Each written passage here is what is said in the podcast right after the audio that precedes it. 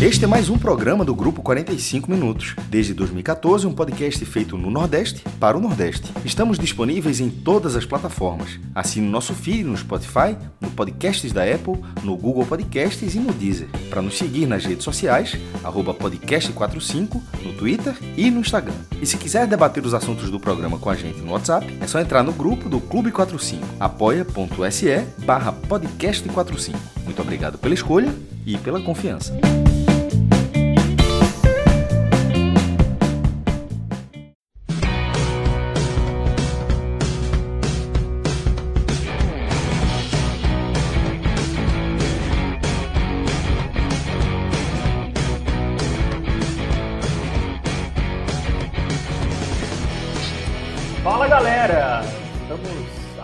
Vivo aqui no YouTube, ou você que também está ouvindo na versão gravada aí nos aplicativos de podcast, começando mais um raio-x da Série A, raio-x da 31ª rodada do Campeonato Brasileiro, aqui para o futebol nordestino, né? O Fortaleza perdeu, né, do Atlético Mineiro lá em Belo Horizonte 3 a 1 e ficou difícil, viu? Ficou difícil o sonho aí da Libertadores. Daqui a pouco o Minhoca vai dar o veredito dele, se ainda há chances ou é melhor focar ali na pontuação para a Copa Sul-Americana. O Bahia venceu, né? Foi não foi fácil? Eu esperava mais facilidade, mas o, o Bahia conseguiu um triunfo sobre o Fluminense reserva na terça-feira, né? Já teve telecast, o Pedro já já comentou sobre o jogo hoje em relação ao Bahia. Vamos falar dessa briga contra o rebaixamento, porque alguns concorrentes tiveram vitórias improváveis, né? Tivemos o Santos vencendo o Flamengo fora de casa, o Vasco vencendo o Cuiabá fora de casa, o que fez o Bahia só dar uma leve respirada, né? não conseguiu ali se distanciar muito do Z4, então é, a situação do Bahia ainda continua complicada. Vamos falar sobre isso. Falar também do Botafogo, né? Que deu uma botafogueada, né? Com o Palmeiras, 3 a 0 4 a 3 E vamos também falar aí sobre a parte de cima. Esse quarteto aqui que está virando quase quarteto titular, hein, Thiago Minhoca? Né? É, pois é, né? Estamos aqui mais uma vez, né? Terceira vez seguida. Deixaram a gente jogar, o time começou é. a pegar ritmo, começou a conquistar ou seja, vai dando sequência, né? E a gente vai ter aí uma análise geral dessa rodada. Já começa, né, a próxima rodada no final de semana, estamos naquele ritmo embalado de Série A, não para nunca. Né? No final de semana também a gente vai falar da, da Série B. Eu vou fazer o Botafogo de Ribeirão Preto e Ceará lá na rádio na hora da final da Libertadores. Então, Nossa. me desejem muita Muita sorte aí. Nem o torcedor do Ceará vai acompanhar esse jogo aí. Não vai, não vai. Pois é, estou aqui, eu sou o Fábio Hermano, você que está só nos ouvindo em áudio, estou aqui com o Thiago Minhoca, né? Você já ouviu a voz dele, Pedro Pereira e também Arthur Silva nos trabalhos técnicos, o Alan Roberto também está aqui dando o apoio. E vamos começar, galera. Vamos começar a falar dessa rodada, né? O último jogo acabou agora, um jogo, um resultado bom para o Bahia, né? É, só faltava também o Cruzeiro vencer o São Paulo fora de casa, que aí realmente a vitória contra o é. triunfo é, contra o Fluminense ia. Claro que foi muito importante, né? mas não ia, não ia ter tanto peso assim, com os resultados não ajudando. Então, vitória importante aí do São Paulo para cima do Cruzeiro, e deixa o Cruzeiro ali também na briga é contra o rebaixamento. Pedro, começar contigo, né? Falar do, do, do Bahia, desse cenário. É... Tem, tem, tem, tem duas coisas né, em relação ao Bahia. A atuação que não foi boa, né? Você já falou aqui no telecast da terça-feira. E a galera de baixo conseguindo pontos improváveis, né? Santos e Cuiabá, é, é, Santos e Vasco, né? Que venceu o Cuiabá, conseguiram pontos que estavam ali fora da curva e acabou não ajudando tanto o Bahia, que vai precisar realmente pontuar e fazer o seu dever de casa ali nos Jogos da Fonte Nova, é, se quiser é, se afastar dessa zona perigosa. Enfim, Pedro, é, eu queria saber de, de você em relação à briga contra o rebaixamento, né? E se você concorda que a briga agora só tem uma vaga, acho que se, e até os demais aí vocês também podem comentar. O Goiás perdeu hoje do, do Bragantino o Goiás, que só tem uma vitória né, nos últimos, eu acho que 12 jogos, É, se, a, boa notícia da rodada é que talvez o Goiás já foi, né? E é, é, é uma vaga ali para cinco times disputarem. É, enfim, Pedro, boa noite e faça sua análise aí é, inicial sobre essa parte de baixo da classificação. Boa noite, Fábio, Minhoca, Arthur, todo mundo que está ligado. É, de fato, assim, uma rodada que poderia ter sido melhor, né? É, o Bahia tem, tem duas situações a comemorar nessa rodada. Primeiro, o resultado importantíssimo diante do Fluminense, embora a atuação não tenha sido lá tão boa assim, é bem verdade, mas nessas horas o que pesa mesmo é o resultado, e a gente já comentou bastante sobre isso no telecast, não vou nem voltar tanto a essa questão. E também a derrota do, do Goiás, né? É, a derrota do Goiás foi um ponto a ser comemorado também. E, e também agora do Cruzeiro. Né? Do Cruzeiro também é mais um ponto que o torcedor do Bahia pode comemorar. Mas, no geral, alguns resultados bem preocupantes. E aí eu vou destacar especialmente dois. Primeiro, a vitória do Vasco, por 2 a 0 diante do Cuiabá. É uma vitória que incomoda, né? Porque o Vasco ele continua dentro do Z4, mas se aproxima. Não a ponto de poder passar o Bahia na próxima rodada, e aí daqui a pouco eu vou falar um pouco sobre a próxima rodada. É, até pode passar, mas, mas em princípio é difícil por conta do saldo. E um segundo ponto muito ruim da rodada também foi a vitória completamente fora da curva do Santos. O Santos venceu o Flamengo fora de casa, que era um resultado que ninguém esperava, né? Eu, eu diria até que a vitória do Vasco era, não surpreende tanto quanto o Santos venceu o Flamengo. É, fala que, fala que o, jogo não foi no Rio de Janeiro, né? Foi em Brasília, mas ainda assim, mano de campo do, do Flamengo e tal. E para mim é um, um, resultado que surpreende.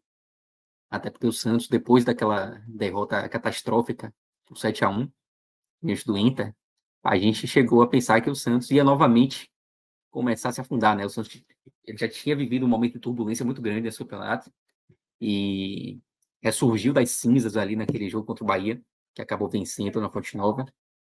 Depois emendou uma sequência de, de três vitórias e aí aquele 7 a 1 poderia trazer o Santos de volta para aquele limbo em que ele estava antes de vencer o Bahia. E pelo visto não aconteceu, né? O Santos ganhou do Curitiba, falar que a vitória do Curitiba contra o Curitiba em casa era uma vitória mais mais plausível, né? E o Santos nem jogou tão bem assim. É, não foi não foi um resultado que você fala, pô, o Santos voltou porque ganhou do Curitiba, não é isso. Mas essa vitória contra o Flamengo, de fato, coloca o Santos num patamar de time que pode permanecer, né? É, então, foi um resultado, para mim, bem preocupante na rodada.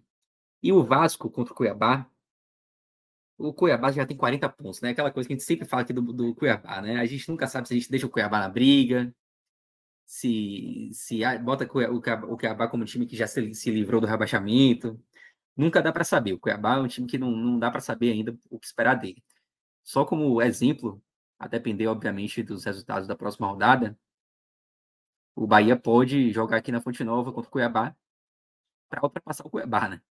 Então, não dá muito para tirar o Cuiabá da mira do Bahia.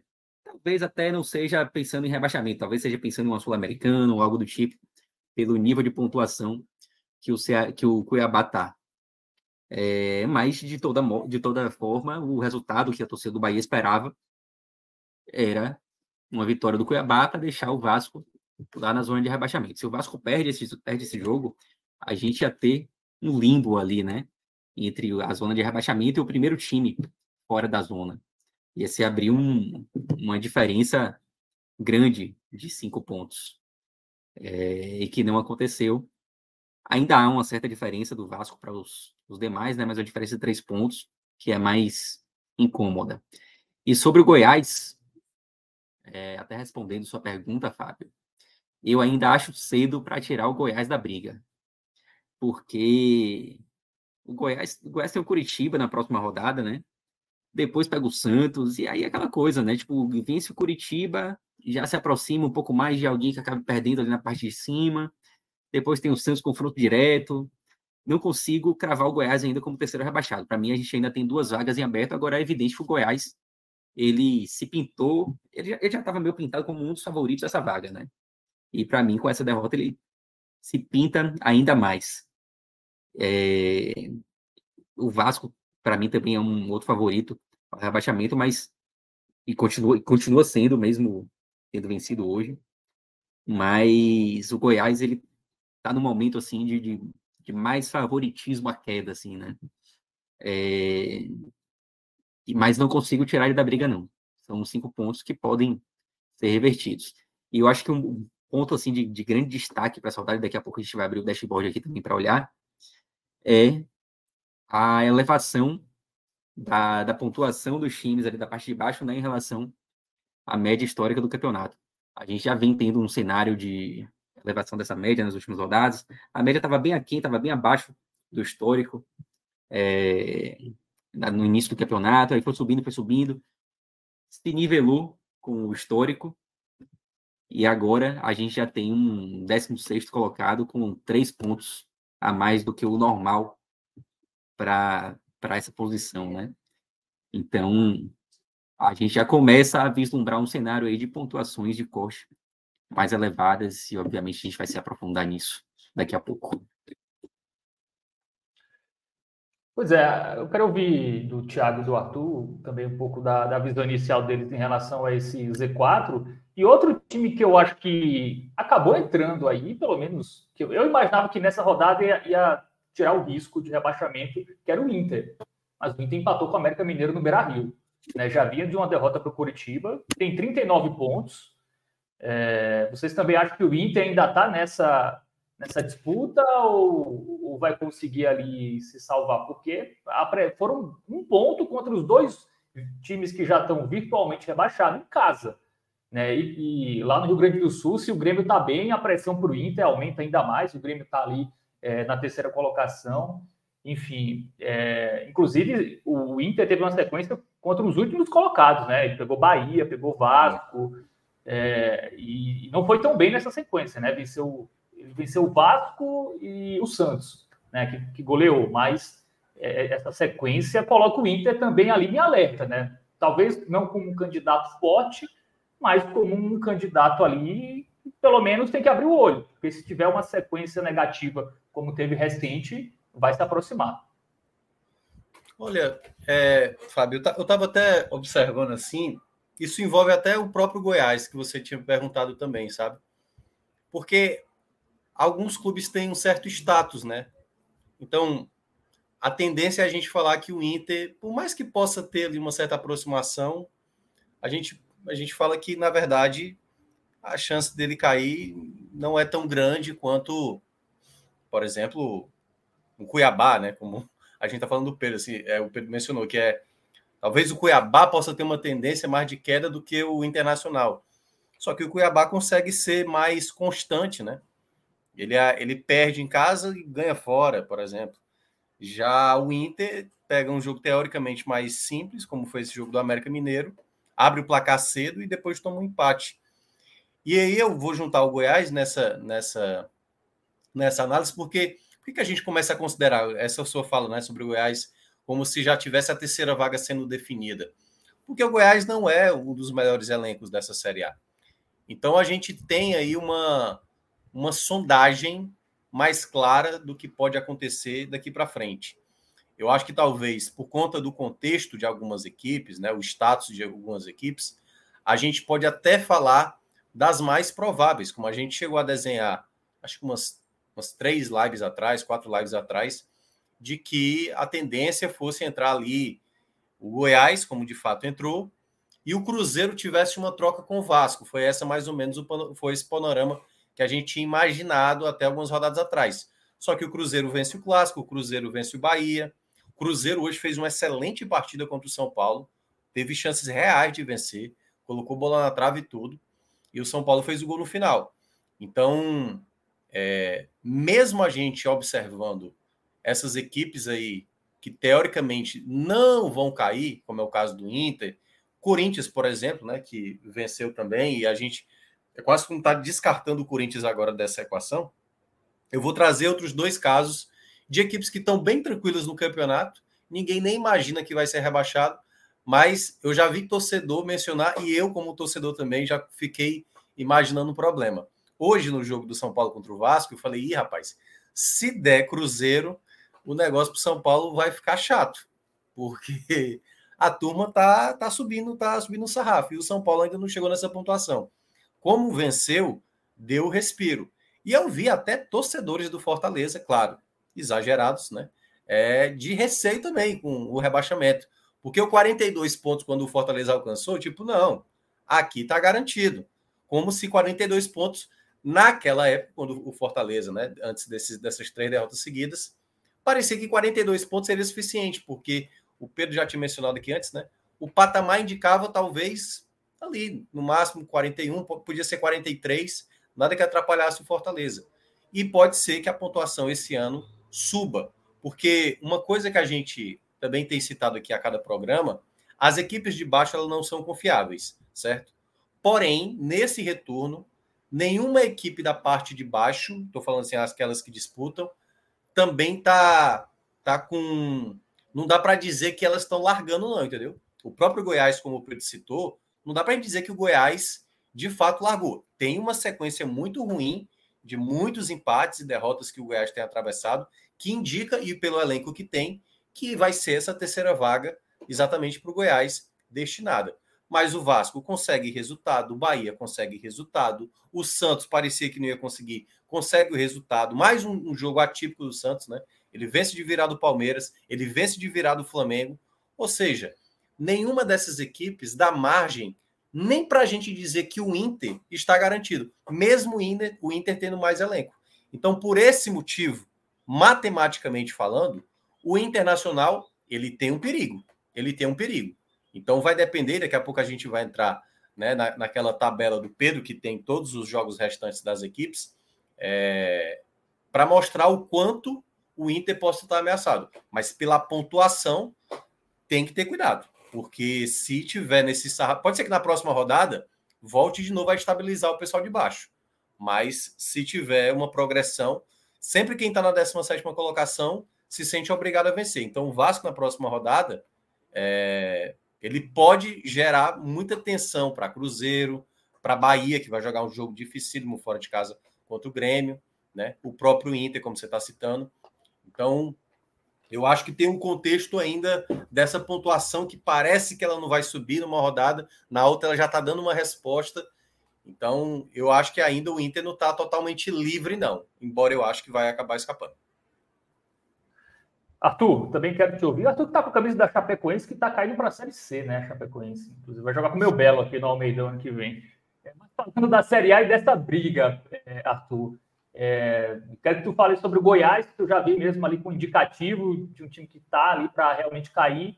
E até onde vai? Quem está livre na tua visão? Quem já pode respirar? Ou ainda é muito cedo ali? Até o Corinthians, né, que foi a 40, já dá para dizer que o Corinthians já, já escapou. Enfim, a tua visão, com, com, até onde vai essa briga? Ah, fala Fábio, fala Minhoca, Pedro, é, todo mundo que está aí assistindo. Sobre o Goiás, assim, eu concordo muito com o que Pedro falou. Eu acho que o Goiás, ele é, é inegável que com essa rodada o Goiás se tornou um favoritaço a essa terceira vaga ali na, no Z4, né? É, querendo ou não, quando você abre, faltando sete rodadas, você abre cinco pontos para sair do, do Z4, você já entra quase que naquela naquela conta de ter que tirar um ponto por rodada, né? Que já é uma conta bem indigesta. O Goiás já está próximo disso. Mas eu não consigo colocar o Goiás fora dessa briga, porque fora dessa briga no sentido de que já, já foi, não tem mais o que fazer, pela, pela tabela próxima que ele tem, né? Como bem falou o Pedro, ele tem o Coritiba e ele tem o Santos. Então, é, não acho que o Goiás, por exemplo, vai pegar o Santos sendo favorito, de forma alguma. Também, às vezes, até com o Coritiba ele pode acabar se enrolando. O Coritiba ele conseguiu vencer do Inter, ele, ele fez um jogo duro contra o Grêmio, empatou e depois o Grêmio teve que, que ir atrás do resultado, mas são dois jogos acessíveis, né? São dois jogos que dá para disputar. E se o Goiás consegue pelo menos quatro pontos nessas partidas, ele já volta mais ou menos ali a figurar é, mais próximo da saída da zona, né? Então, por isso que eu não consigo cravar agora a queda, mas para mim é inegável que é, o cenário que a gente via antes, de tantas equipes num nível semelhante, brigando para escapar, o Goiás ficou um pouco para trás. Da mesma forma que o Vasco teria ficado se não tivesse conseguido essa vitória hoje. Né? Eu acho que o Vasco hoje ele jogou muito pela sobrevivência, porque se o Vasco tivesse perdido, ele teria um ponto a menos que, que o Goiás. Seriam seis pontos para sair da zona. É, é uma situação muito chata, assim, né? Você, como a gente costuma dizer, você tem que ter duas rodadas perfeitas para conseguir sair, isso faltando sete. Né? Então, seria uma situação muito complicada. Ao mesmo tempo, para a gente olhar pelo outro lado de até onde vai essa briga é muito complicado, né? Pelo que Minhoca e Pedro já falaram, que é essa pontuação alta que a gente está vendo aqui para escapar. É, a gente depois pode ver até no dashboard ali, porque quantas vezes a gente teve um time com 40 pontos nessa rodada, por exemplo, que foi rebaixado, é capaz de a gente nunca ter tido, porque é uma pontuação muito alta, 40 pontos para essa rodada, faltando 7, a gente imagina ali a conta como 45 pontos, você fazer cinco pontos em sete rodadas é aproveitamento de time lanterna ou vice-lanterna. Então, se você tiver um aproveitamento desse, você já chegaria nos 45 pontos. Então, se a gente olha a pontuação e o histórico do campeonato, isso, isso me leva a crer que, por exemplo, Cuiabá, Corinthians, que essas equipes já foram, já escaparam, olhando por esse viés. Mas, por outro lado, você tem um campeonato onde todo mundo ali, de Vasco para cima, vem pontuando. Se você olhar pelas aquelas bolinhas verdes que fica ali no, na classificação do GE, por exemplo, todo mundo do Vasco para cima venceu pelo menos duas partidas das últimas cinco. Tá todo mundo brigando, não tem ninguém que largou, que não está pontuando. E aí quando você pensa que uma equipe vai vai é, degringolar, como por exemplo o Santos, depois de levar aquela goleada do Inter, o Santos consegue a vitória contra o Coritiba, que era o esperado, e depois consegue uma vitória como essa contra o Flamengo fora de casa, que ninguém esperava. Né? Teve um empate contra o Corinthians aí no meio do caminho. Mas é, é, é, eu tenho uma dificuldade muito grande de falar até onde vai essa briga por causa disso. Eu acho que se fosse um campeonato mais normal, eu conseguiria dizer que a briga ia ali até o Bahia, por exemplo. Eu até tiraria o Inter. Mas um campeonato do jeito que está, com as equipes de baixo reagindo, conseguindo pontuar, conseguindo brigar, é, é difícil você conseguir livrar qualquer pessoa, qualquer time é, dessa confusão. Eu acho que, por exemplo, o Inter, Corinthians e Cuiabá, eu acho que não caem. Mas eu não consigo assinar aqui que não caem de forma alguma, sabe? Eu acho que não cai porque, assim, se eles repetirem o, o, nos sete partidas a pontuação que eles tiveram nas últimas cinco, eu estou tirando duas partidas da lista, eles já chegam nos 45 pontos lá, que é o necessário, né? Mas, ao mesmo tempo, a gente não sabe se 45 pontos vai ser o necessário, sabe? Embora eu ache difícil o Vasco conseguir subir muito essa pontuação. O Vasco hoje tem 34 pontos, se ele repetir é, o, o, o, aproveitamento que ele tem com o Ramon Dias, ele deve somar mais 10, 11 pontos. Iria justamente para os 44, 45. É, mais do que isso, talvez seja muito puxado. É, mas, ao mesmo tempo, é, é, um campeonato tão maluco, com resultados tão improváveis, que é, é difícil você realmente cravar qualquer coisa. Pedro, é... dá para a gente ter uma noção da nota de corte? Já dá para. 46 é garantia ou é cedo também para dizer 45, 46 nessa configuração é garantia que o time vai salvar? Inclusive a conta do Bahia, né? Se o, se o, se o Bahia vencer os três jogos que restam, ele vai a 40. Aqueles, aqueles três jogos que a gente colocou como acessíveis, né? É, América Mineiro fora e Cuiabá e São Paulo em casa né, ele iria a 46. Isso é, tende a ser suficiente ou nem isso dá para cravar agora? Eu acho que tende a ser suficiente, sim. Eu acho difícil a gente ter uma, uma pontuação de corte assim estrondosa, tipo algo completamente fora da curva. Mas é bem provável que a gente tenha uma pontuação de corte acima da média. Né? A média está ali de, em, em torno de 42 pontos, é, o 16 colocado normalmente, normalmente faz 43 e o 17 faz 41 por aí. É, e eu acho que o campeonato tende a ter uma pontuação de corte mais elevada que isso, embora isso possa mudar em, em pouco tempo, né? Esse, esse cenário. Mas hoje, o que a gente tem hoje com os times pontuando é, e tudo mais é uma, uma possibilidade grande assim de ter uma pontuação de corte mais alta do que a média a média não é, o 40, não é 45, né? Tipo, a gente normalmente pinta esse 45, pô, normalmente é 45, não, 45 já é uma pontuação de corte elevada. É aquilo que meio que o pessoal fala, garante mesmo, né? É... Mas a média a é um pouco mais né? baixa do que isso. Isso, é, é mais a segurança, exatamente. É, e hoje, no, no recorte dessa rodada especificamente, a gente já tem aqui um pontinho, né? que está três pontos acima da média. É justamente o 16 colocado, Cruzeiro, que tem jogo a menos, diga-se, é, que tem 37 pontos. Agora, mesmo que o Cruzeiro vencesse, tivesse vencido, mesmo que o jogo tivesse ocorrido, né, o Cruzeiro não tivesse devendo jogo nenhum e tivesse vencido, o 16 colocado continuaria com 37 pontos. E essa pontuação está três pontos acima da média do 16, né? É, na verdade, é a segunda maior pontuação da história para um 16 colocado na 31 rodada. A gente só teve é, um time pontuando além desses 67 na 16 posição, que foi aqui em 2007. E aí, vale até a pena a gente abrir aqui a tabela de 2007. Em 2007, a gente tinha o 16 colocado com 38 pontos, que é até uma pontuação próxima da desse ano, mas a gente tinha outros times ali próximos também com pontuações muito elevadas. O 17 colocado, por exemplo, era o Corinthians, também tinha 38. A gente já tinha o 15 com 40. Então, a pontuação ali das equipes da parte de baixo em 2007, ela era mais elevada, é, era, diria até que era consideravelmente mais elevada do que em 2023. E como foi que o campeonato terminou em 2007? Terminou com a pontuação de corte ali em 44, 45 pontos. O Corinthians caiu com 44, o Goiás se salvou com 45. Foi uma pontuação de corte alta, mas ainda dentro do, de um cenário assim normal, né? Não foi nada absurdamente fora da curva. É, pode ser que o campeonato de 2023 vá por esse caminho aí, 44, 45, é, mesmo reforçando aqui mais uma vez, 2007 tinha um cenário de pontuações ainda mais elevadas na parte de baixo do que 2023. É, até respondendo a pergunta do, do Arthur, né? Acho que ninguém que tinha 40 pontos nessa rodada caiu, né? Ficou cair, é, então. A gente ali com o máximo é 39, né? 39, né? É. É, tem, tem, tem vários detalhes aí a observar. O, o Pedro estava citando aí o 2007, eu lembro desse ano aí, porque teve um momento que Goiás e Corinthians deu uma desacelerada bem nessa, nessa reta final. Tanto aí, ó, que o Corinthians sumou seis pontos, né? faltando sete rodadas. E o, e o Goiás sumou sete. Teve até o jogo entre eles, se eu não me engano, até empate, se eu não me engano, uh, o duelo entre eles. E o outro detalhe também é a diferença de pontos que uma equipe tá. Por exemplo, ali o, o em 2013, né, quem estava em 14 tinha 39. Aí o Pedro está colocando, né, Pedro?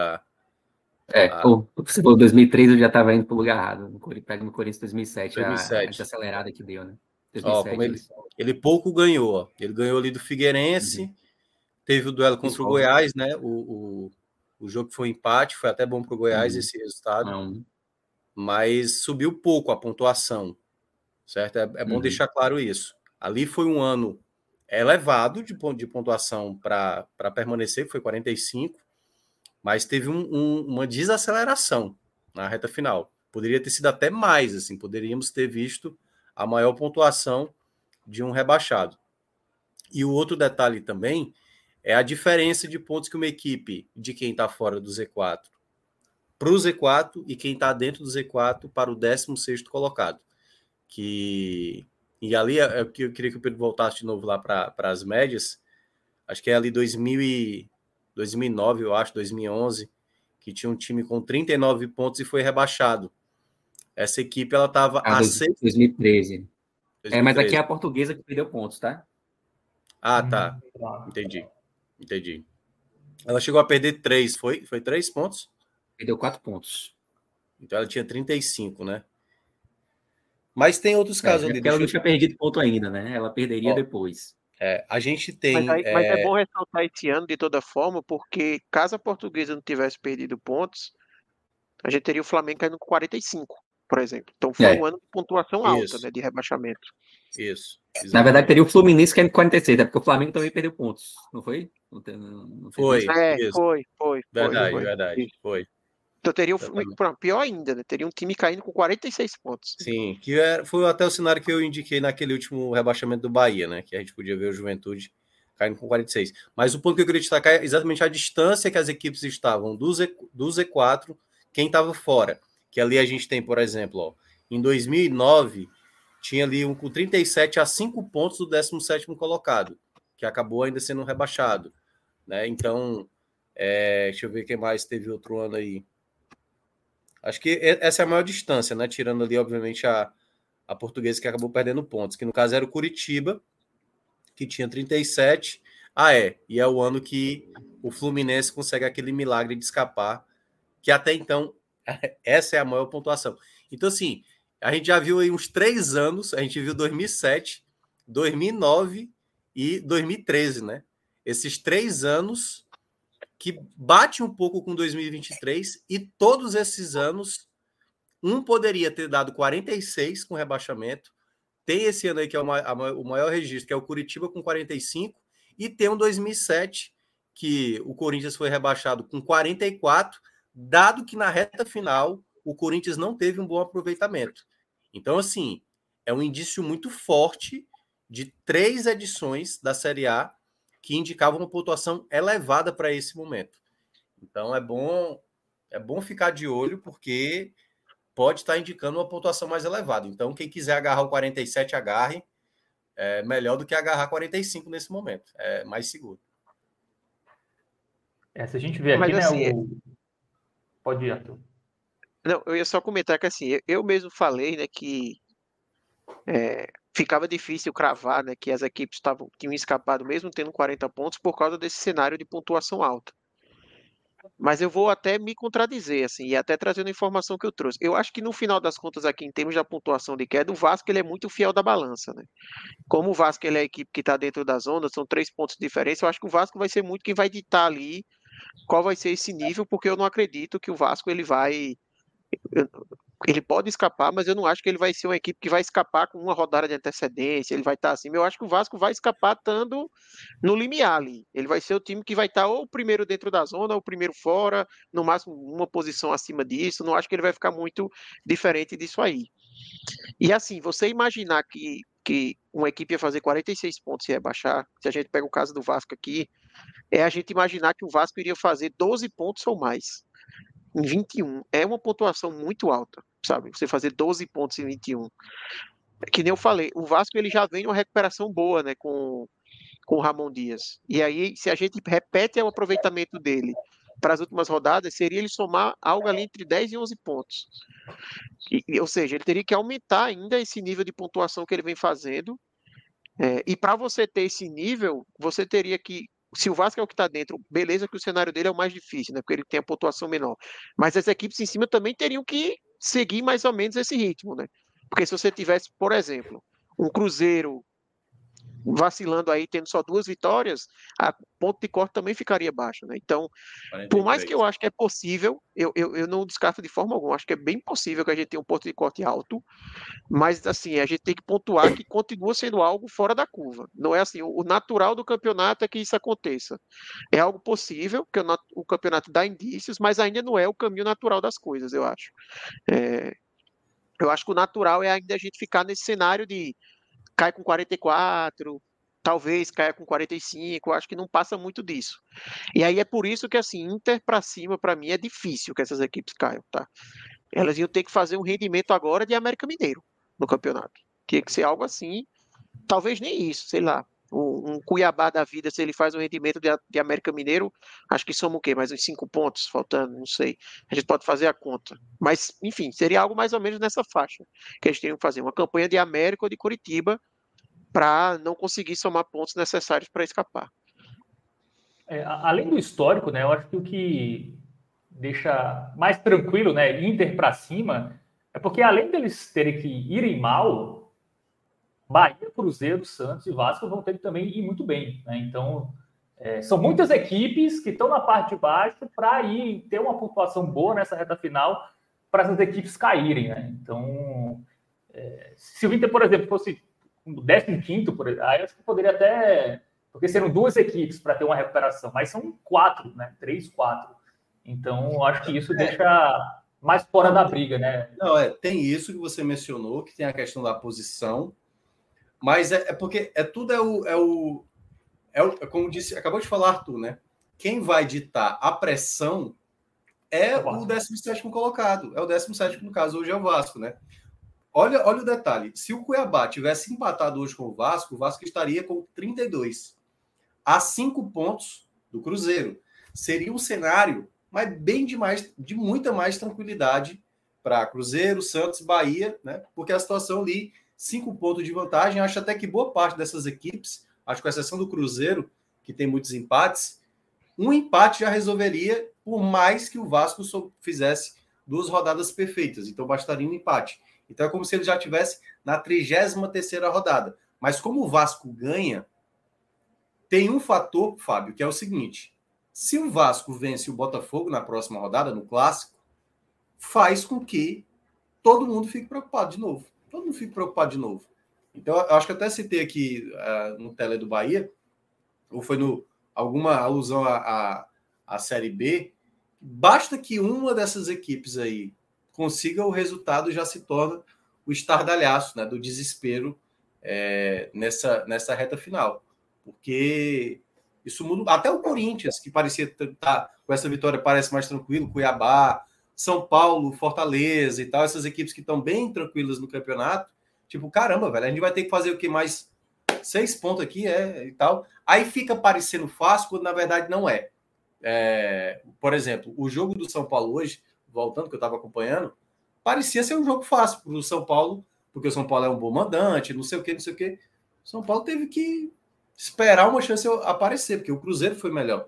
Então é, é um contexto. Essa próxima rodada, se o Vasco perder, aí beleza. Isso que você falou, tranquileza para o Inter, para o Corinthians, para o Cuiabá. Aí vai depender do que Bahia, Santos e Cruzeiro façam na rodada para ter uma tranquilidade. Mas agora, se o Vasco vence, claro que tem a possibilidade também do empate, se o Vasco vence, aí a gente pode estar tá vendo um patamar altíssimo de pontuação para permanência, viu? Porque aí o Pedro podia colocar a 32 rodada, só para ver se vai ser a maior pontuação de o 17.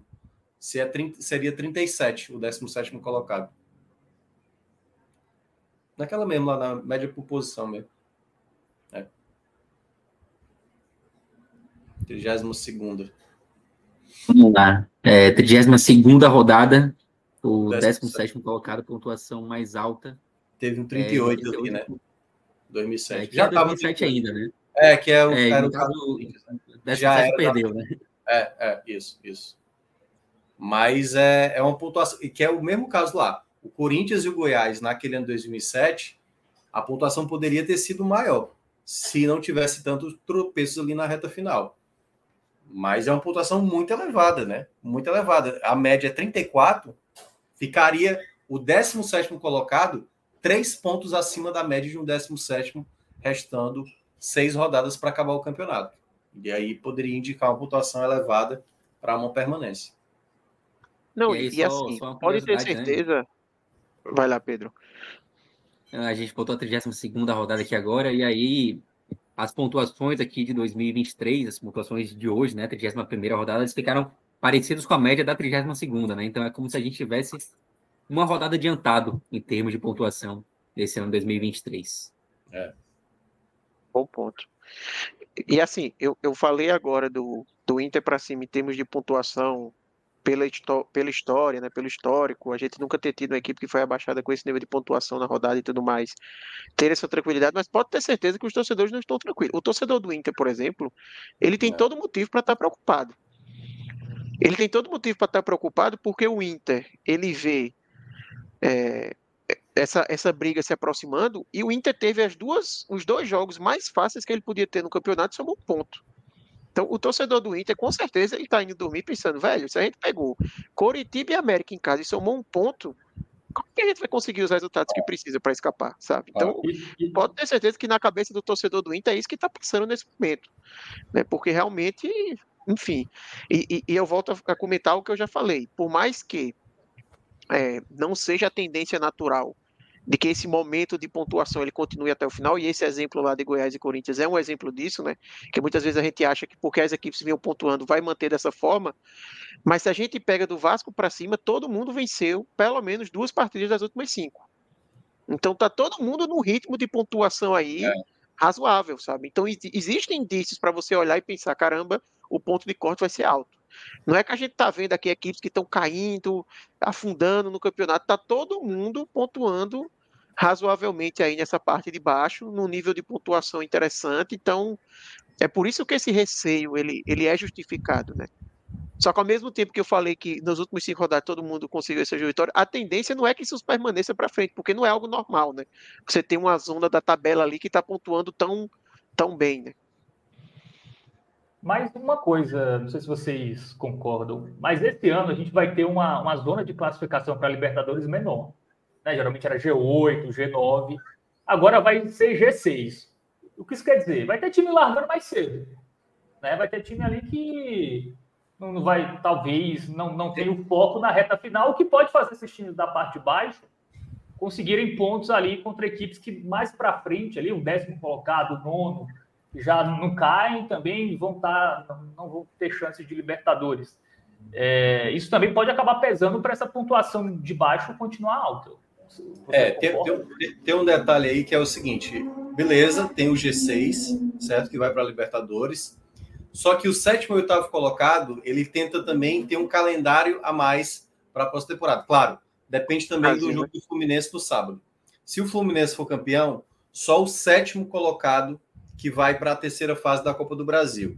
Se o Fluminense não for campeão da Libertadores no sábado, aí o sétimo e o oitavo vão para a terceira fase da Copa do Brasil do próximo ano. Então, assim, o que pode ainda ter um interesse para essas equipes que não vão para a Libertadores. E hoje, né, o sétimo colocado, ele está muito inserido na briga, que é o Atlético Paranaense. Ele está bem inserido nessa disputa, daqui a pouco a gente vai até falar, né?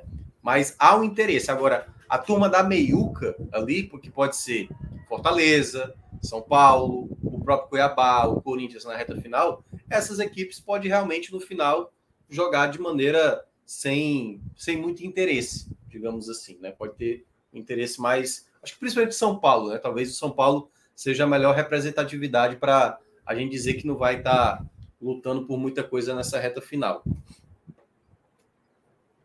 É, e aí, rapidinho, Fábio, coloquei na tela, baseado naquilo que Arthur estava falando agora há pouco, é, coloquei a classificação das, das últimas seis rodadas, 26 rodada para cá, e marquei aí os times que estão envolvidos na zona de rebaixamento. É, a gente tem aí do primeiro ao sétimo ou seja, das sete equipes que mais pontuaram nas últimas seis rodadas, quatro delas estão envolvidas na, na briga contra o rebaixamento, né? Bahia, Inter, Santos e Corinthians. Então, quatro equipes que estão ali envolvidas na parte de baixo estão hoje entre as sete equipes que mais pontuam no campeonato, né? Isso fala, isso combina muito com aquilo que a Arthur estava falando, né? Que as equipes estão pontuando acima da média, né? Estão pontuando além da curva, ali na parte de baixo. Aí você tem Cruzeiro, Vasco, Goiás, é, com um ritmo de pontuação mais lento nesse recorte de seis jogos. É o único time que está com campanha de rebaixado nesse recorte é o Goiás, né? Isso. É, o Goiás é, acelerou, né? É. O que mostra é, realmente que está mais é, para lá do que para cá. A tendência é que seja realmente o terceiro dessa lista, mas como a gente falou, que é o que aquela tabela que o Pedro vai colocar daqui a pouco, né? Os próximos jogos. A tabela do Goiás, ela é boa. É uma tabela boa do Goiás. Assim, eu eu assinaria fácil. A questão é que o futebol do Goiás muitas vezes não é convincente, né? Mas ali, ó, vai ter o Curitiba, vai ter o Santos, vai ter o Cruzeiro, vai ter o América Mineiro, né? O América Mineiro praticamente já pode rebaixado. Pegar um Fortaleza, pode pegar um Fortaleza sem disputar mais nada no campeonato. Mais nada, né? apesar de ser um jogo fora de casa, né? Mas vai ter três jogos em casa contra teoricamente adversários diretos, né? Assim, dois adversários diretos e um teoricamente já rebaixado. Santos e Cruzeiro adversários diretos e o América Mineiro teoricamente já rebaixado. Esse jogo do Curitiba é um jogo chato para o Goiás, como a gente estava citando, é, porque o, o Curitiba ainda Talvez se o Curitiba não vencer esse jogo, realmente é praticamente para o Curitiba dar adeus ao campeonato, né?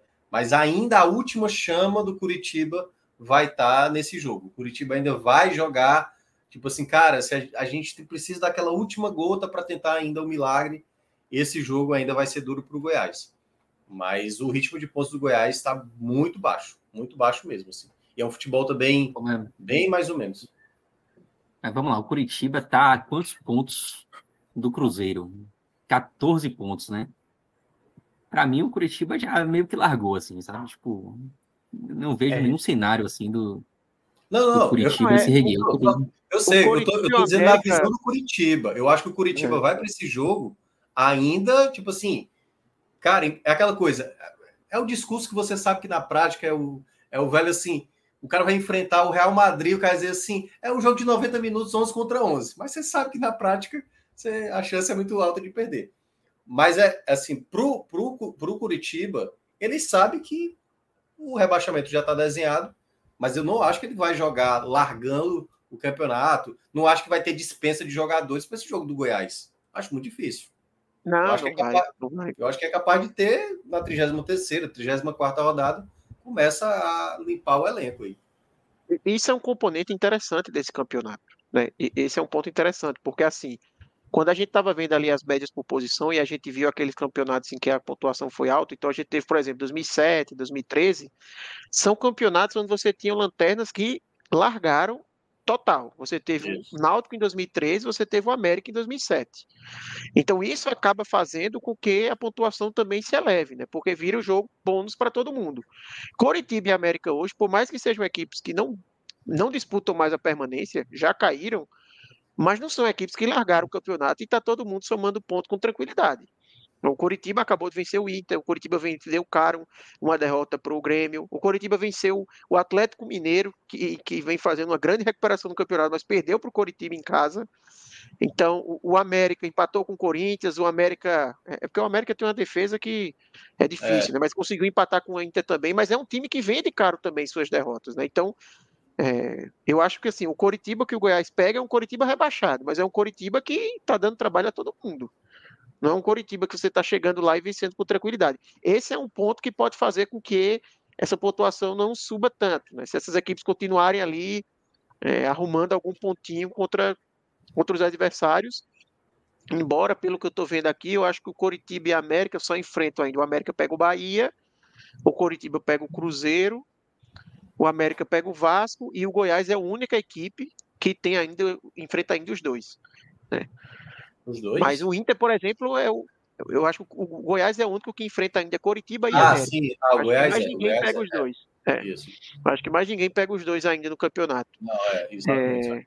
Mas enfim, são equipes que estão fendendo cara. Não é mesmo o América, que é o lanterna com 20 pontos, é uma pontuação baixa, mas ele não é um lanterna como o Náutico, como o América de Natal, né, que terminaram com 17 e 20, Ó, né?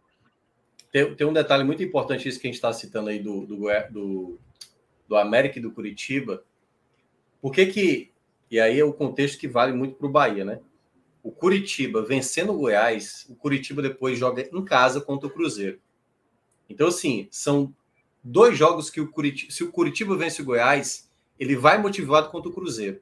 É quase como para as equipes, né, para Santos, para Vasco, para o próprio Bahia, para o Inter ali, fazer com que o Curitiba tenha esperança ainda para ir para o jogo contra o Cruzeiro também é fundamental. Porque pode ser que ele largue exatamente contra o Cruzeiro. E aí o Cruzeiro tem mais chance. E o Cruzeiro é um bom visitante, né? O Cruzeiro é um bom visitante. Então, a sequência, a sequência do, do esse, esse jogo do Curitiba com o Cruzeiro, acho que é o último da antes da pausa para a data FIFA, né? Vai ser no último final de semana, acho que é dia 11, se eu não me engano. Dia 11, dia 10, uma coisa assim. Que vai ser no final de semana, passando esse no outro. Então, acho que vai ter, então, é, são dois jogos, né? É o Curitiba pega o Goiás, pega o América Mineiro. Não? É? É, né? É. América Mineiro, depois Cruzeiro. É, ele. Ou seja, tem ganhado o América também, né? Ele tem ganhado o América para ter. Uhum. É você tem que começar a abraçar agora o Curitiba. Vai, Curitiba. Ganha o Goiás, o América. Para ter a animação contra o Cruzeiro. Torcedor do Bahia tem que abraçar demais aí. Ele é, já pegou o Curitiba, né? Então, quem ele tirar ponto aí é, uhum. é vantagem para o Bahia. Mas vejam, o Curitiba teve no bloco 5 o segundo melhor bloco dele no campeonato. E foi um bloco onde ele já entrou morto-vivo, já. E mesmo assim ele conseguiu arrancar três vitórias aí, né? É, o bloco mais é tinha sido até melhor, né? Ele teve uma sequência de quatro jogos sem perder, ganhando três. É, é porque a, a grande é, questão. É o segundo melhor nesse bloco. É, é porque quando é. você fala ali o, o, bloco 3 e o bloco 5, ainda é o time com esperança, né? O bloco 6, cada jogo, se ele perde para o Goiás, ele, ele tá dando praticamente a, a situação indo para o breve total, né? Então aí eu acho que já começa a largar, que era isso que o Pedro estava citando. Tem que estar tá o Curitiba aí numa sequência igual ele fez ali, né? Que é aquela sequência ali do bloco 3 ali, vitória, vitória, empate, vitória. Uhum. E curiosamente é essa sequência é, agora. Até porque. É, até porque se o torcedor do Bahia tiver que se preocupar ainda com a chegada do, do Curitiba, é porque a vaca foi pro brejo, né? Não, não, aí. É. Não, é, se, o Curitiba, se o Curitiba chegar, aí tudo aquilo que a gente falou de pontuação alta para escapar, acaba. É. Né? Se a pontuação é. for alta, já não tem como o Curitiba. Não, então, não, é, é. Nesse cenário, nesse cenário, o Curitiba conseguindo ir bem agora, agora, ele baixa a pontuação. Porque ele segura ali o Goiás, basicamente, né? Só que tem que ter a vitória sobre o Cruzeiro, né? Ele não pode ter a reação desde que não vence o Cruzeiro. Mas. Mas eu, acho, eu acho, sinceramente, Minhoca, que assim, Coritiba e América, eu acho que eles já transcenderam essa questão de ter chance ou não, sabe? Eu acho que mesmo se confirmar não, o rebaixamento, pelo que eu tô vendo, eu acho que eles não, não, não dão indicativos de que vão. Eh, vai virar bônus e não vai oferecer nenhuma resistência, sabe? Eu não acho é, que mesmo, é... mesmo se ficar, mesmo se perde do Goiás, eu acho que o Coritiba vai pegar o, o Cruzeiro, vai tentando, sabe? Jogando pela honra. É, assim, isso. Uhum. É, é, eu acho, eu acho também, eu, eu acho que. O, é isso, eu acho que o fator Curitiba e América, eles, eles são mais explicados assim pela, pelo momento dos times, assim, pela, pela qualidade dos times, não são assim times horrorosos, não são aqueles lanternas péssimos como a gente já viu em alguns momentos. E não exatamente pela classificação, né? Tipo, eu acho que a vaca já foi pro brejo por dois. Mas são equipes que de vez em quando complicam jogos e talvez continuem complicando daqui até o final do campeonato. É, o Coritiba vai mal em casa, né? Tem, tem esse detalhe. Venceu o clássico, mas é só derrota também, né? Tirando, tirando o clássico. Ele perdeu para todo mundo. Ele até conseguiu resultados fora, né?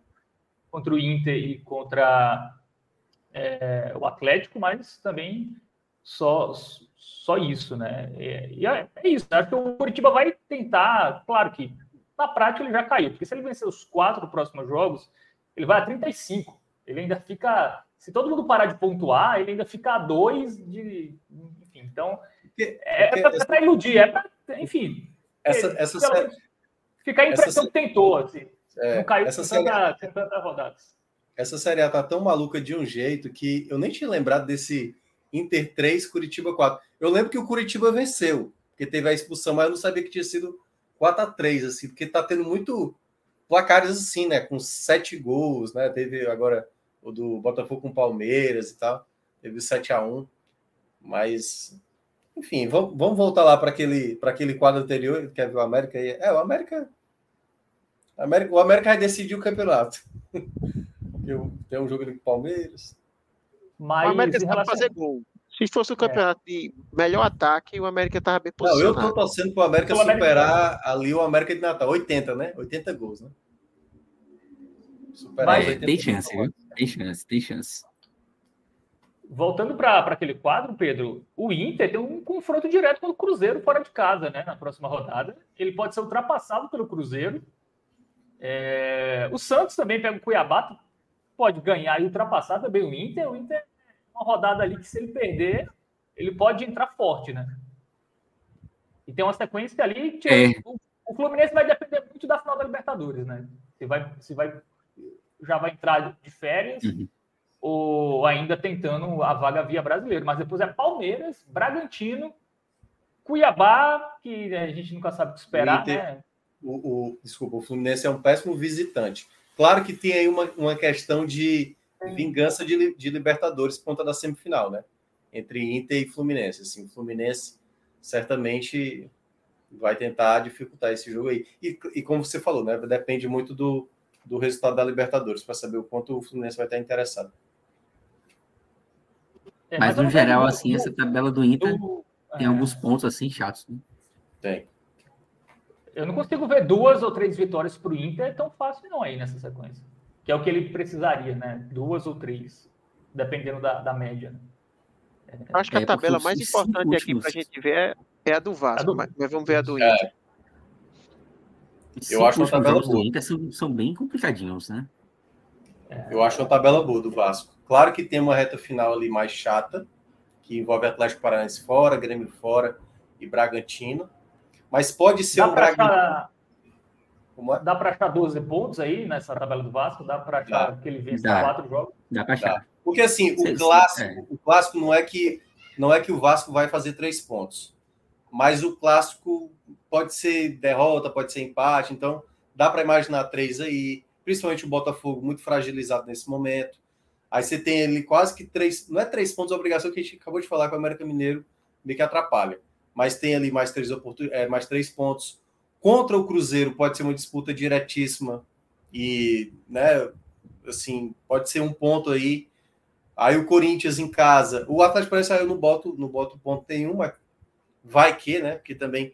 Porque, assim, a gente sabe que toda reta final acontece um, um jogo inesperado, como foi o Santos agora contra o Flamengo. É, e a, às vezes acontece o contrário, né? Que é o jogo, sei lá, o América Mineiro, teoricamente, ele bota três pontos para o Vasco, na verdade, ele está lá empatando com, com o América Mineiro. Então, eu, eu consigo ver aí por volta de uns, uns 10 pontos para o Vasco. É, eu chutaria por aí também. Eu acho que 10 pontos, mas 12 pontos não é absurdo. Se o Vasco fizer 12 pontos nessa rodada, você vai dizer aconteceu algo sobrenatural para ele ter feito 12 pontos, né? Quando você olha aqui os adversários, é, é possível. É difícil. É, se, se, ele ganhar as quatro em casa, são 12 pontos, né? É. lá, ganhar as quatro em casa é mais fácil, mas.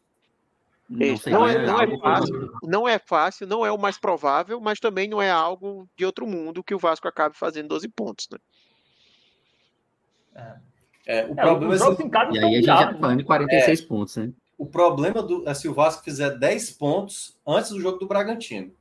Porque aí é diferente você chegar com 44 pontos na última rodada mesmo o Bragantino, digamos, brigando por Libertadores, é uma atmosfera favorável para o Vasco. Último jogo em casa, aí pode ser que só uma vitória garanta né, a permanência.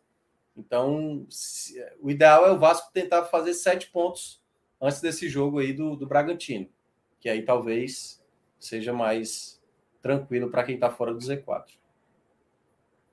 Eu acho que esse próximo jogo contra o Botafogo é, é bem importante para o Vasco, porque se ele perde, por exemplo, ele vai ter que buscar uma vitória fora de casa. Vai ter que.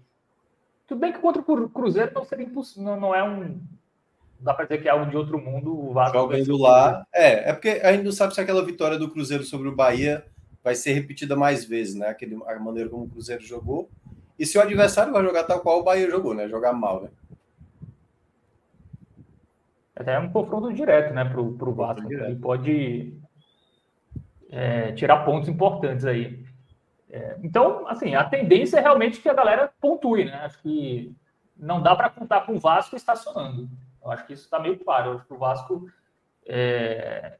Claro, eu acho que o jogo contra o Botafogo clássico vai dizer muita coisa, mas também só na segunda, né? Então, ainda vai, o Vasco ainda vai ter, entre aspas, essa vantagem, né? Vai, vai ver todos os resultados, com exceção do, do Santos Cuiabá, que também é segundo.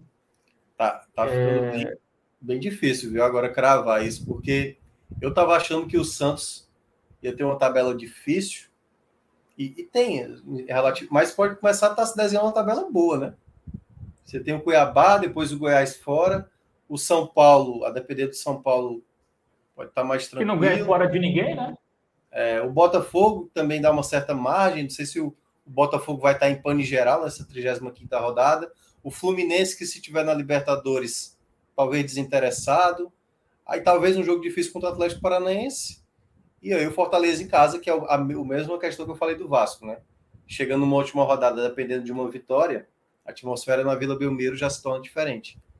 Então, tá, tá eu acho que assim, não seria o ponto impossível. das análises aqui pode ver que a gente está sempre dizendo que as tabelas estão boas, né? Eu acho que isso, isso é, é. muito pelo fato de uhum. que as equipes estão bem. Assim, o Santos acabou de vencer o Flamengo fora, o Vasco acabou de conseguir um resultado com o Cuiabá, o Cruzeiro acabou de ter aquela partida contra o Bahia e fez uma boa partida contra o São Paulo, mesmo perdendo. O Bahia, que vem reagindo, das últimas cinco rodadas, é a única equipe que está na saber que venceu três. O Inter, por mais que tenha vacilado nessas duas partidas, mas a gente sabe o elenco. Então, eu acho que eu acho que é muito assim, de como a gente vê que essas equipes estão reagindo, a gente não vê muitas partidas aqui em que a gente diga não vai ter disputa. Né?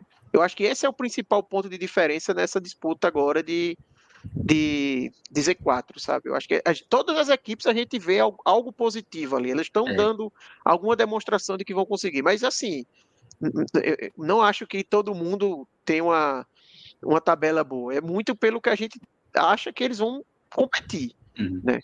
Eu, eu acho que a, a, minha mensagem aqui principal é: eu via nessa semana muito torcedor do Bahia, por exemplo, falando em 43 pontos, a conta para escapar. Não, tá eu bom. acho que já é muito temerário você falar em 43 pontos hoje. Pode ser que lá no final seja suficiente? Pode ser. Né? Até porque a gente está falando de um Vasco aqui que é o 17 tem 34, ele, ele para chegar nos 43, ele teria que fazer 9 pontos. E 9 pontos em 21 para uma equipe que está no Z4 não é uma campanha difícil de que aconteça. Né? Mas eu acho que já é salutar você começar a trabalhar ali com 45, pelo menos, para ter um pouco mais de, de segurança. Né? Aquela conta mágica lá dos 45 que Pedro bem falou que era uma conta é mentirosa, assim, porque não é a média, mas eu acho que nesse momento é, é, é o melhor a ser mirado. Né? Tem um hum. risco de não ser é. suficiente, mas é o, é o a ser mirado pelo menos não fase 1. Assim. Cara, não, e aí o que acontece também, né? Como é? Os, os dois jogos de hoje pesaram também nessa conta, né? Porque Sim. até cinco horas atrás a gente não tinha o resultado do Vasco ainda ganhando fora de casa, nem o, o Santos foi ontem. É, então, pegando até ontem era mais aceitável, né? Você ter essa conta de uhum. 43 pontos. É, com esses dois jogos aí, realmente ficou mais, mais, mais complicado. E é engraçado também que eu estava aqui pensando. É, eu consumo esse programa aqui, né? Eu, eu tô aqui como comentarista, mas eu também consumo como torcedor, né? E essas análises a gente faz assim, imediatamente após a rodada. A gente vai fazendo análise durante, a, durante o programa, né? E é. esse programa de hoje aqui tem me deixado ainda mais preocupado, assim, como torcedor, né? Tipo, não, é, é porque. Assim, assistindo e me preocupando. Não, e o, e o pior é que eu também estou bem preocupado, assim, agora com esse cenário, porque assim, o Santos eu, eu já estava meio descartando e tudo, mas o, o, o, que eu digo dessa pontuação, assim, o, o, ideal, né? Mas eu acho meio difícil acontecer. Se o Vasco somar só dois pontos nesses dois jogos em casa, dois ou menos, certo? Aí eu acho que aí a projeção fica mais tranquilo para essa pontuação. Fica mais tranquilo. Porque. Mas você teria que tropeçar contra o América, né? Que eu acho que é. Não, né? É, eu sei. O que eu estou dizendo assim, Tô... O cenário bom para a turma que está fora do Z4 é o Vasco, dois tropeços em casa. Dois tropeços em casa, contra Botafogo e contra América Mineiro.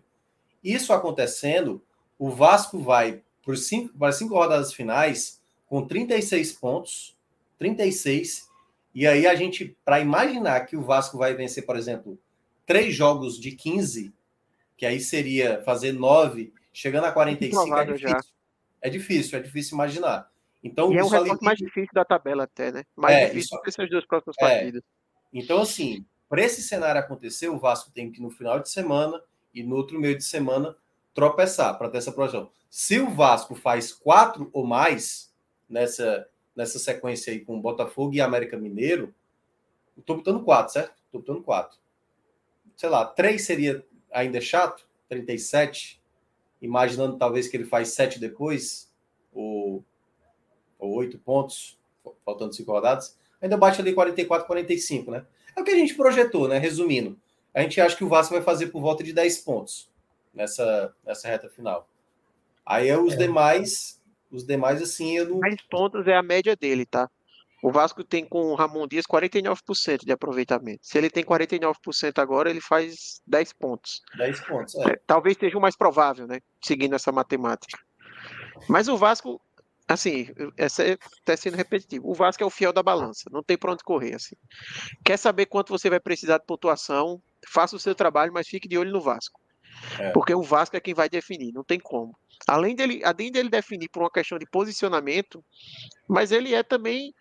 Porque se fosse um Vasco com 30 e 34 e também Cruzeiro 34, Santos 34, aí todo mundo ia poder ser o fiel da balança. Mas o Vasco ele tá meio que num degrau sozinho ali, né? O Goiás ficou para trás e as outras equipes têm três pontos para frente. Então ele está realmente como o time que vai definir como é que vai se comportar ali o Z4, né?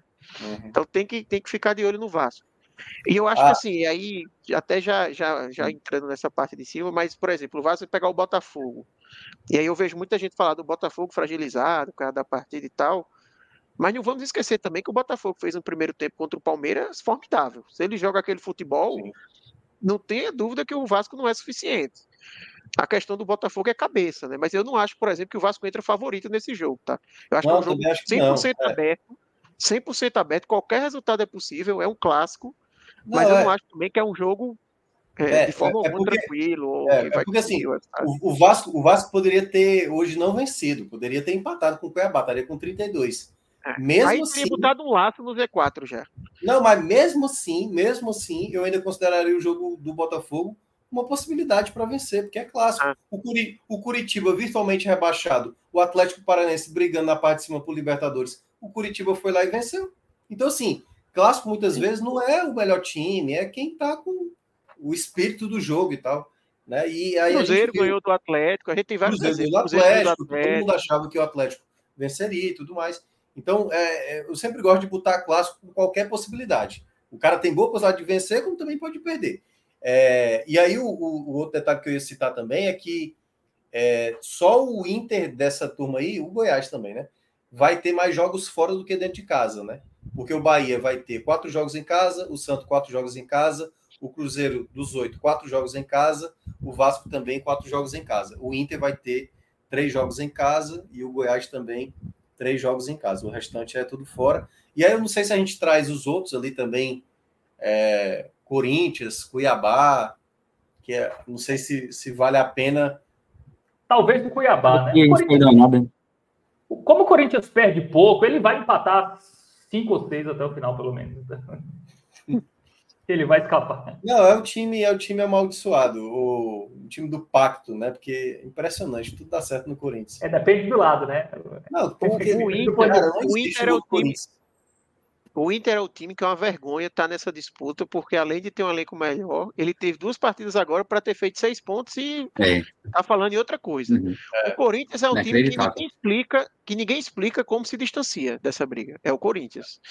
Porque assim, a uhum. vitória sobre o Atlético, aquele gol que Bento levou, meu amigo. É absurdo. Como é que absurdo. pode o negócio daquele? É, o Alberto é, sai comemorando como se ele tivesse tido um, um super mérito. Ele tem que chegar lá no Bento e muitíssimo obrigado por você ter feito isso. Mas ele ó, tá nele, né? Ele tá nele. Agora, Bento levar aquele gol, é. meu amigo, assim. Outro detalhe aí, ó. O Corinthians também joga três em casa e quatro fora. E o Cuiabá, três em casa e quatro fora. Só que o Cuiabá, assim, o bom é do Cuiabá é fora. Né? né? o é. fora do Cuiabá. O Cuiabá é, é vontade de jogar quatro fora. É. o Corinthians tem, é, tem um fora meu, que é meu medo do Bahia é esse aí. na última rodada, né? Assim, o Corinthians. O Corinthians tem 43 na prática. Ele tem um Curitiba na última rodada, fora. O Curitiba já férias. Não é possível que o Corinthians não vence. Então ele, ele precisa desses. Qual foi é, aquele, ano, aquele, ano do, aquele ano do rebaixamento, Pedro, do, do, do Bahia, o último. O Corinthians também não chegou na última rodada precisando de alguma coisa e ele não venceu, se eu não me engano. Não estou lembrando o que era que o Corinthians estava brigando. Acho que era Libertadores, uma coisa assim. É... Ou era mesmo rebaixamento, uma coisa assim. Que ele, ele precisava o de um Corinthians, eu não estou lembrado, não sei se foi, foi, foi no rebaixa, o último rebaixamento do Bahia. Não, não... 2021 ele estava em quinto, terminou em quinto mesmo. Então deve ter sido outro ano. Deve ter sido outro ano. Mas teve um ano que o Corinthians precisava de um resultado, era um jogo fácil e ele acabou se atrapalhando. Ele acabou se atrapalhando. Ele acabou se atrapalhando. Mas enfim. Esse Corinthians, esse Corinthians é capaz de ele conseguir ganhar do Bragantino lá em Bragança e se enrolar no Curitiba. É. é. É, é, o Corinthians ele, ele sabe se portar melhor normalmente contra esses adversários de um nível mais alto, que ele não precisa propor tanto e tal. Ele costuma se comportar melhor, né? Ele é um, ele é um time que sabe travar o jogo, sabe? Esse, esse time do Corinthians. Acho que é por isso que ele tá escapando, é que nem vi aqui no comentário o Hugo falou, né? É um time que não perde, né? Se você tá numa disputa dessa, você não perde, você não pode também ser o Goiás, né? Que não perdia, mas empatou não sei quantas seguidas. Aí depois começou a perder e não venceu mais. É, mas quando você é um time que não perde e você começa a conseguir essas vitórias, seja lá como, tipo essa do Atlético Paranaense, aí você realmente não, se é, ganhou, ganhou o jogo recente com um gol contra. Aí teve o da arbitragem contra o Fluminense, aquele do Grêmio. É, o Corinthians é aquela coisa, é, é a chamada é a chamada é o time possuído, né? Assim, porque é o corpo fechado. Corpo fechado. Uhum. Mas é, é aquilo também. Não dá né? errado, não dá errado no Corinthians. Assim, é. é. muito bom você é Corinthians. Tava, hum, quando eu estava eu tava comentando aqui sobre isso outro dia, na zona de rebaixamento, quando você empata muito e você consegue mesclar isso com uma vitória ou outra, você fica bem. É o caso do Corinthians. O é. América mesclou é. os muitos empates agora com derrotas, né? E aí complica. Mas quando você mescla muitos empates com uma vitória ou outra. A zona de rebaixamento tá lindo, porque os times pontuam menos, né? É o caso do Goiás, né? O Goiás, nos últimos 12 jogos, tem uma vitória, que foi contra o São Paulo, tem é, sete empates e cinco derrotas. Então, quatro derrotas, na verdade. É, então... o Corinthians aí, ó, tem três, quatro, cinco, seis, sete, oito, nove, dez. Dos últimos 13 jogos, o Corinthians não venceu 10, por exemplo, mas empatou 3, 4, 7, 8 jogos. Empatou 8 jogos dos últimos 13. É, eu acho que o Cuiabá, assim, eu acho que ele tem mais perigo do que o Corinthians. Eu acho que o Corinthians já se livrou, é um time que perde pouco. O Cuiabá, ele tem 15 jogos fora, 7 vitórias, 7 derrotas e um empate. Ele tem dois jogos seguidos fora de casa. Pela lógica, ele vai ganhar um e perder um. Não, é, e, e, aí é que tá. É Santos e Bahia. Que é, é. exatamente é. aquele que perder é o que vai, vai mais lamentar. Então é melhor que ele perca logo para o Santos, logo nessa. O nível de preocupação para esse jogo é gigante. Não, o Cuiabá, o Cuiabá é de meter medo. Pô. O, o Vasco hoje estava todo recuado até sair o segundo gol no finalzinho, assim. Ainda mais depois da forma que venceu do, do Fluminense, né? Porque assim, venceu, ótimo, conseguiu os três pontos, mas assim, o rendimento do Bahia preocupa. Aquela turma, Pedro, que eu falei, que falava assim, ah, o Bahia só ganha quando é time assim e tal, aumentou a lista do pessoal. Ganhou porque era o sub-20 é. do Fluminense. É, né? Esse jogo do Fluminense. Os foi... condicionais. porque realmente o, o rendimento do Bahia do, contra o Fluminense realmente foi, foi bem abaixo, assim, né? Mas jogou mal, fez uma péssima partida, e aí você acumula com as duas partidas anteriores, que, tinham, que já tinham sido ruins também, né? Então, a gente até comentou aqui no tela, a preocupação ela aumenta, né? Quando você vê que o time não, não tá jogando bem, a preocupação aumenta. E aí muita gente lembrou também dos jogos contra a Inter e Fortaleza, mas eu já discordo. Eu acho que o Bahia apresentou alguns Sim. pontos interessantes contra o Inter e contra o Fortaleza, e eram duas equipes que, por mais que tivessem ali com, com jogador, alguns jogadores reservas e tal, mas eram equipes difíceis, né? Não foram jogos fáceis e o Bahia acho que conseguiu competir num, num bom nível naquelas duas partidas, mas de fato o rendimento nas três últimas partidas é preocupante.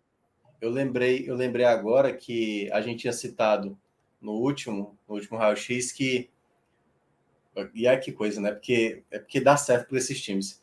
A gente tinha falado, o Santos não vai ter o Marcos Leonardo contra o Flamengo e o Vasco não vai ter o Verrete no, no duelo né, contra o Cuiabá.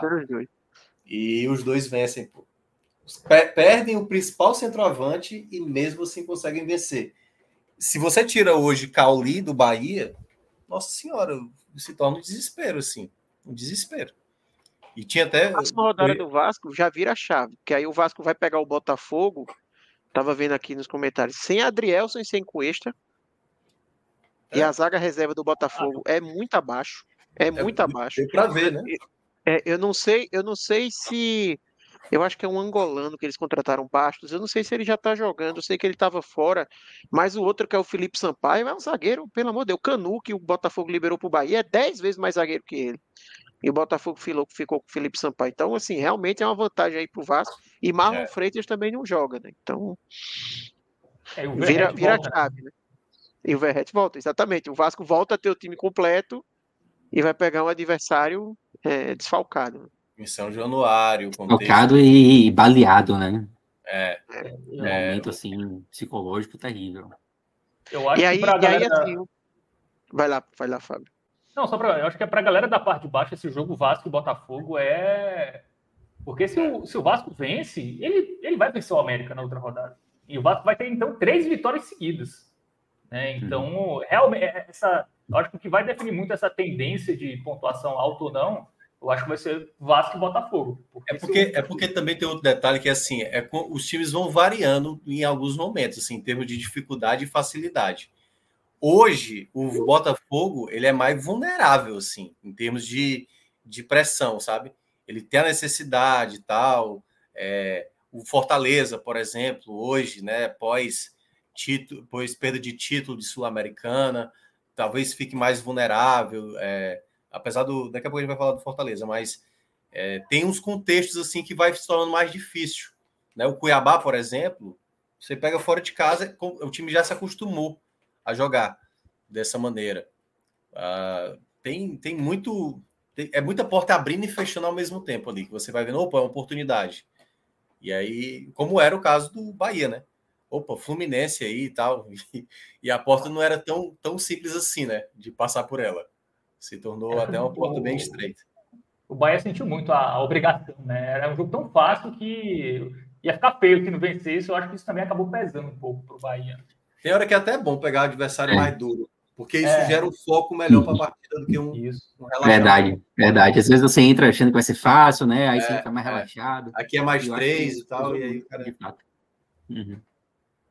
E eu acho que o Fluminense, eu acho não, e, e, aí falando desse assunto, eu dizer assim, o Fluminense na partida, e é um comentário rápido que já foi bem comentado ali no tele, por mais que o Fluminense tenha entrado, obviamente, com um time bem mais é, modificado, não é um time no nível ali do, do titular, obviamente, mas talvez foi um time mais focado do que se tivesse sido titular. Talvez não, com certeza foi um time mais Sim. focado do que se tivesse sido titular. É. Como é. são jogadores que dificilmente vão ter muita minutagem na partida de amanhã, então são caras que viram ali como uma oportunidade de ganhar minutos, de ganhar força dentro do elenco. Então você viu que foi um Fluminense que jogou ao máximo os 90 minutos. Aquilo que você tinha das últimas rodadas, o Fluminense com uma rotação mais baixa, sem dar tanta atenção ao campeonato, que é natural, nessa partida não teve, não. Então acho que isso pesou também contra, contra o Bahia. É, mas enfim, era jogo de, de, obrigação de ter vencido, de toda forma. No segundo tempo, o Fluminense era colocando garoto lá que mal tinha jogado profissionalmente ainda, né? Então, porque era, era, o que tinha no banco. O comentário que eu ia fazer antes era já era girando um pouco o assunto. Girando não, mudando de assunto só, né? Que o pessoal comentou muito aqui no chat. O que é que vocês acharam do, do primeiro gol do Vasco no jogo de hoje? Que foi validado o gol do, de gol de Comparado ao do São Paulo hoje, que foi anulado, o do Vasco pareceu bem mais à frente. É, tem é, dois ângulos, né? Tem, tem, um que é duvidoso e o outro parece que realmente está impedido, né? É, foi a impressão que eu tive também, de impedimento. Embora eu sempre defenda. Eu, eu, também fiquei com essa, com essa sensação, tá? Mas eu sempre, sempre defendo a ideia de que se há alguma dúvida é, é gol. E o impedimento tem essa questão do ângulo e tal. Então eu vou muito por isso aí. Mas, de fato, a sensação que dá é de impedimento. É, o que eu ia comentar é que assim. Opa, vai lá, Fábio. Não, é, nessa imagem parece à frente, né? É, o que eu ia comentar é que assim, a sensação que eu tenho também pela imagem é que tá na frente. Mas eu só, eu só trago assim para o pessoal tomar um cuidado que a gente olha essas linhas aqui que foram traçadas, mas dá para ver que essas linhas, por exemplo, elas não estão paralelas à linha de fundo. Dá para a gente ver que a linha de fundo ela tá como se fosse assim, lá no infinito eles vão se encontrar, lá no infinito não, mais para frente, né? Vão se encontrar. Então, isso mostra como muitas vezes a gente se leva a imagem leva a ter uma conclusão certeira de que estava impedido pela câmera, mas pode enganar muito bem. Sim. Pode ser que o ângulo aqui está tendo um fenômeno lá de paralaxe e a gente está tá achando que está na frente sem estar. Tá. Então, eu acho que é um lance muito complicado. Eu não concordo com muita gente que eu vejo assim, claramente o cara está na frente tal. Isso aí é, eu não, não acho. Isso aí eu é... acho que ele é, eu também acho. Eu acho que ele pode estar impedido, mas assim, claro, eu não acho que seja um é, lance claro. Para mim, o único absurdo nesse lance de hoje é as linhas do VAR não foram traçadas com essa câmera. As linhas do VAR foram traçadas com outra câmera que esse jogador do Vasco que está ali na diagonal com o Pita, ele cobre quase que o corpo inteiro de Pita na outra câmera que eles utilizaram. Então, assim, gera dúvida porque eles utilizaram um ângulo que você mal vê o pé de Pita. E eles marcam lá a linha no pé de Pita, mas assim, você quase não vê. E esse ângulo aqui, que é o único que você vê o corpo inteiro dos dois jogadores, ele não foi utilizado é, para traçar as linhas, sabe? Então, acho é. que o absurdo é não ter utilizado essa imagem. E não Sim. porque ela é, assim, como eu acabei de falar, que ela é uma imagem que o ângulo pode enganar, mas, mas é a única onde eu consigo ver o corpo inteiro dos jogadores, para saber onde uhum. realmente tem que marcar a linha, sabe? No outro que... ficou muito na dúvida se marcaram certo, porque é. não dava para ver direito e, o pé de pita. E, e, aí é um problema que eu vejo do, do VAR brasileiro, assim, de, de sistema, né? Quanto mais se aproxima a imagem, mais distorcida fica, né? A nitidez fica péssima. E você tracejar ali a linha para dizer onde é realmente a última parte do corpo, que muitas vezes ali, ah, não é o ombro. Essa linha, às vezes, é tão grossa de um jeito que você não sabe se a linha está tocando de fato o ombro, se é um pouco mais além. E essa distancinha pequena, por isso que eu acho que é o que o Pedro, o Pedro mencionou. Muitas vezes eu acho que é até melhor mesmo logo. Todos os lances assim deviam ser logo considerados para o ataque, né? Porque é muito pequeno. É, é, e aí o que? É uma vantagem uhum. muito pequena. Claro que tem uma regra que vão estão pensando em adotar para o futuro, que já não é mais a última parte, né? É a, a primeira parte do jogador. Que é tipo assim, não é a parte que está mais próxima da linha de fundo, é a parte que está mais inverter, né? distante né? da linha de fundo. Então, a discussão vai, vai continuar, tá? Spoiler. Não, claro que vai, claro que vai. vai continuar a discussão, só que agora, em vez de pegar a parte mais na frente, a discussão vai ser: eita, pegou, pegou é. a parte certa atrás e é. tal. É, não tem mas, correr. Mas, assim, se o sistema não for bom, né, a gente viu, a gente viu, né, na Copa do Mundo, o que é um sistema bom, né? Claro, né? A gente confia que é o sistema que também está fazendo tudo certo. Mas é uma calibragem melhor. A da Copa do Mundo era uma calibragem que você tinha Sim, um pouco mais de segurança. Hum. Ah, é, é, eu acho que chateia mais é porque às vezes a gente tem lances parecidos é. em que o gol não é validado, né? Eu acho que essa é a grande questão, né? A gente precisava ter um critério. De, se há dúvida, e, todos os gols serão validados, e, né? E aí, Pedro, também uma outra coisa que acontece também quando a gente olha até a Série B. Tem determinados estádios que o ângulo de visão é péssimo. O estádio, é, o, o campo do Goiás, por exemplo, é horrível, assim. Toda vez que vai traçar linha no jogo do Goiás, é com distância enorme. É quase que pega lá do meio de campo para traçar uma linha que está a metros, assim. Eu falei, caramba, como é que como é que faz esse tipo de análise, assim, sabe? Assim, é, é muito ruim, porque não tem um padrão, né? Cada estádio tem o seu distanciamento, a altura que fica a câmera. Não, não tem tantas câmeras assim, às vezes é uma câmera só, aí pode ter um problema numa câmera, o VAR não pode não funcionar. Então é. é, um, é, é eu queria bizarro. muito ter o áudio desse aí. Eu não, eu não sei se, é, se, é, se de alguma forma a CBF libera áudio de, de checagem de impedimento, sabe? Eu, eu acho que nem lembro se já teve isso. Mas nesse caso eu queria ter só para entender por que não usaram essa câmera.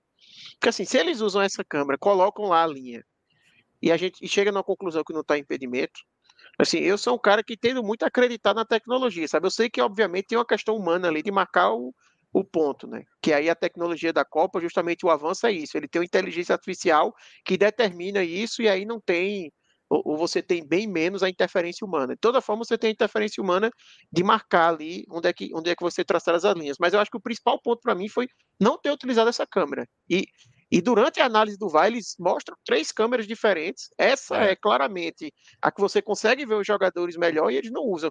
Eu não é. sei Qual se motivo? há alguma limitação. Se há alguma limitação do tipo, ah, essa câmera aqui. Né?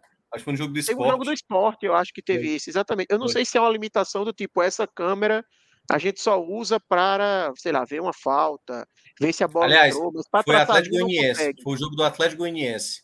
O Atlético Goianiense fez um, um, gol lá e aí usar a pior câmera possível. Né? É, a, a pior câmera possível para observar. O que eu não entendi e foi aí... isso. Porque não é nem que uma, é. não é uma câmera que o VAR não tem, né? O VAR tem, tanto é que eles passaram por essa câmera. E ainda dentro do tema arbitragem, muita reclamação por parte da torcida do Bahia em relação à escala de sábado, né?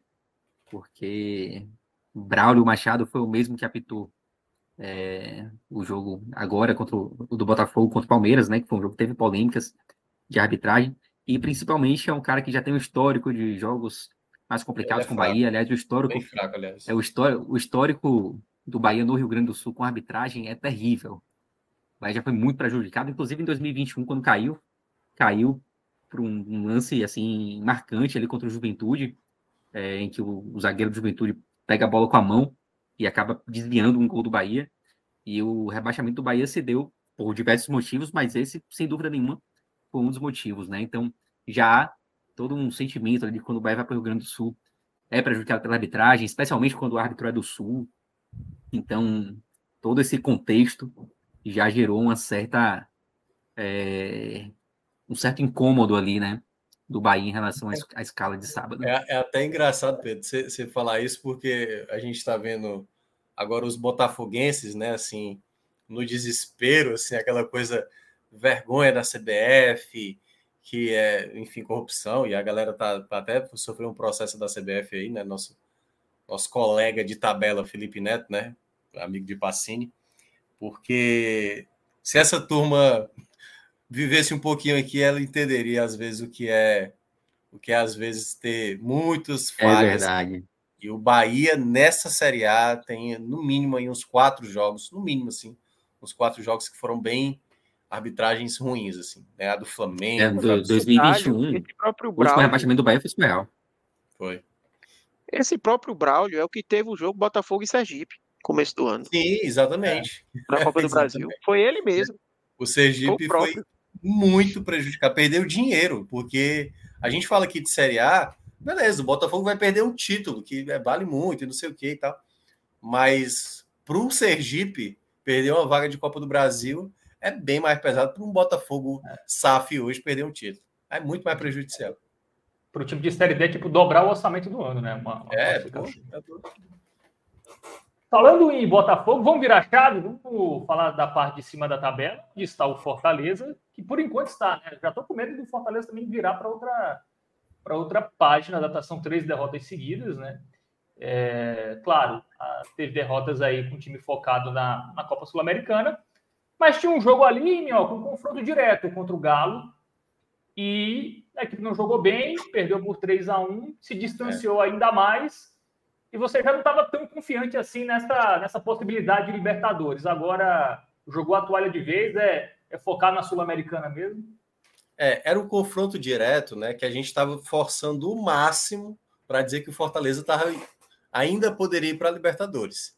Né? Eu até tinha falado de 60 pontos com essa, esse resultado positivo do Atlético Mineiro. Acho que o sexto colocado vai bater na marca de 62, 63. Então, assim, Fortaleza, com essa derrota, sai da disputa.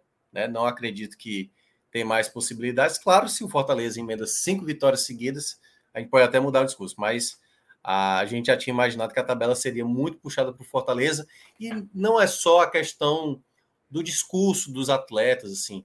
Essa Série A ela é muito complicada. Ela sempre foi muito complicada, certo? Só para deixar claro. Quando o Fortaleza, eu conversei com vários colegas que torcem para o Fortaleza, e todos falaram, cara, essa Série A desse ano vai ser puxada, vai ser muito complicado mesmo, assim. Então, o contexto que o Fortaleza iria disputar essa Série A seria, primeiramente, mesmo da permanência. Só que ele conseguiu fazer um campeonato com momentos. Teve ali o final do primeiro turno, né? Ali ele teve um momento que ele até se aproximou da zona de rebaixamento, consegue golear o Santos e depois, no começo do retorno, ele consegue se recuperar. Então, eu acho que a partir de agora o Fortaleza ele tem que começar a pensar e vai ter uma tabela complicada ainda, né? Fortaleza, como eu até cheguei a citar, né? Ele disputa um campeonato na parte de cima contra os adversários mais ricos, os adversários de maior logística. Então, por mais que a gente tiver, a gente exalta o Fortaleza dos últimos anos, a gente não pode negar que o Fortaleza se perde para o Atlético Mineiro fora de casa. O Atlético Mineiro sendo a melhor equipe do retorno, tendo hoje, na minha avaliação, a melhor dupla de ataque do Brasil hoje, estou falando atualmente, certo? É Paulinho e, e Hulk, são dois caras decisivos. E foram os dois jogadores que acabaram com a partida do Fortaleza né, na, nessa última quarta-feira. Então, para o Fortaleza, essa tabela segue muito pesada. Eu acho que o Fortaleza precisa logo tentar fazer um resultado positivo, principalmente num jogo desse de, de porte maior, né? O Flamengo, esse Atlético Paranaense fora, acho muito difícil que vá acontecer. Então, se o Fortaleza empatar com o Flamengo, acho difícil que vá vencer o Atlético Paranaense fora também. Os jogos fora de casa do Fortaleza são jogos difíceis, até mesmo quando a gente olha alguns resultados positivos. A última vitória do Fortaleza sobre o São Paulo, o goleiro do Fortaleza, João Ricardo, teve que fazer milagres. assim. Foi uma partida muito difícil. A outra vitória do Fortaleza fora de casa é, antes do São Paulo, foi contra o Inter. Foi uma partida também muito difícil, onde o Fortaleza sofreu muita pressão. Então, os jogos fora de casa do Fortaleza são complicados. E eu acho que só vai aliviar mesmo quando tiver o Cuiabá, a depender do contexto, só realmente quando voltar desse jogo, é, quando tiver ali na data FIFA, o jogo do Cruzeiro, que aí você vai ter três jogos em casa. Então, nesse período, é o Fortaleza o máximo trabalhar em pontuar. Né? Eu acho que para o Fortaleza agora, pensando numa, numa Sul-Americana, né? Assim, talvez não vá precisar de tantos pontos assim, mas é tentar não gerar um efeito problema, porque a gente tinha acabado de citar essa questão do pessoal da parte de baixo. Se começa a subir o sarrafo, e o Fortaleza perde do Flamengo, perde para o Atlético Paranaense, não tenha dúvida, esse jogo contra o Cuiabá se torna desesperador para o Fortaleza. Se torna aquela coisa, opa, a gente não estava nem brigando para essa situação e agora a gente vai ter que se preocupar. Porque é o que a gente acabou de citar do, no caso do, do, do Inter, por exemplo, né? É, ou do Corinthians. Ah, não, a tendência é que vá acabar não caindo. Mas, né, se você não consegue sanar logo essa, esse problema, já que são três jogos perdendo, vai se tornando uma desconfiança. E essa desconfiança vai aumentando. E aí eu acho que tem duas formas do torcedor do Fortaleza se frustrar. É, acho difícil que vai ser rebaixado, só para deixar claro, certo? Eu acho que Fortaleza, por mais que perca esses dois jogos, eu acho que ele vai, acabar pontuando e não caindo. Mas pode ser que o Fortaleza caia de rendimento a ponto de terminar numa segunda parte de tabela e aí, tipo, terminando em 13 terceiro, 14 quarto que aí pode ser uma vaga de sul uma última vaga de sul-americana ali, sabe, sem apresentar uma, uma, queda de rendimento muito grande. E um sentimento de reta final de temporada do que se projetava até uma, né, mais um pouco mais de uma semana atrás, aliás, menos de uma semana atrás, no último sábado, uma tendência de tipo a melhor temporada do Fortaleza, penta campeonato cearense, um título de sul-americana e uma campanha segura de Série A. Então, acho que nessa reta final, o Fortaleza ele deve focar né, em ter a, confirmar a Sul-Americana, que acredito que mais sete pontos, sete pontos ali mais ou menos, acho que vai ser suficiente, 49, acho que é uma pontuação tranquila. E imaginando que aí esse seria, acho que, o objetivo do Fortaleza, terminar de novo entre os 10 colocados. Porque desde quando o Fortaleza subiu, né, ele foi nono em 2019, 2020 foi o 16 colocado, em 2021 foi quarto colocado, ano passado foi oitavo colocado.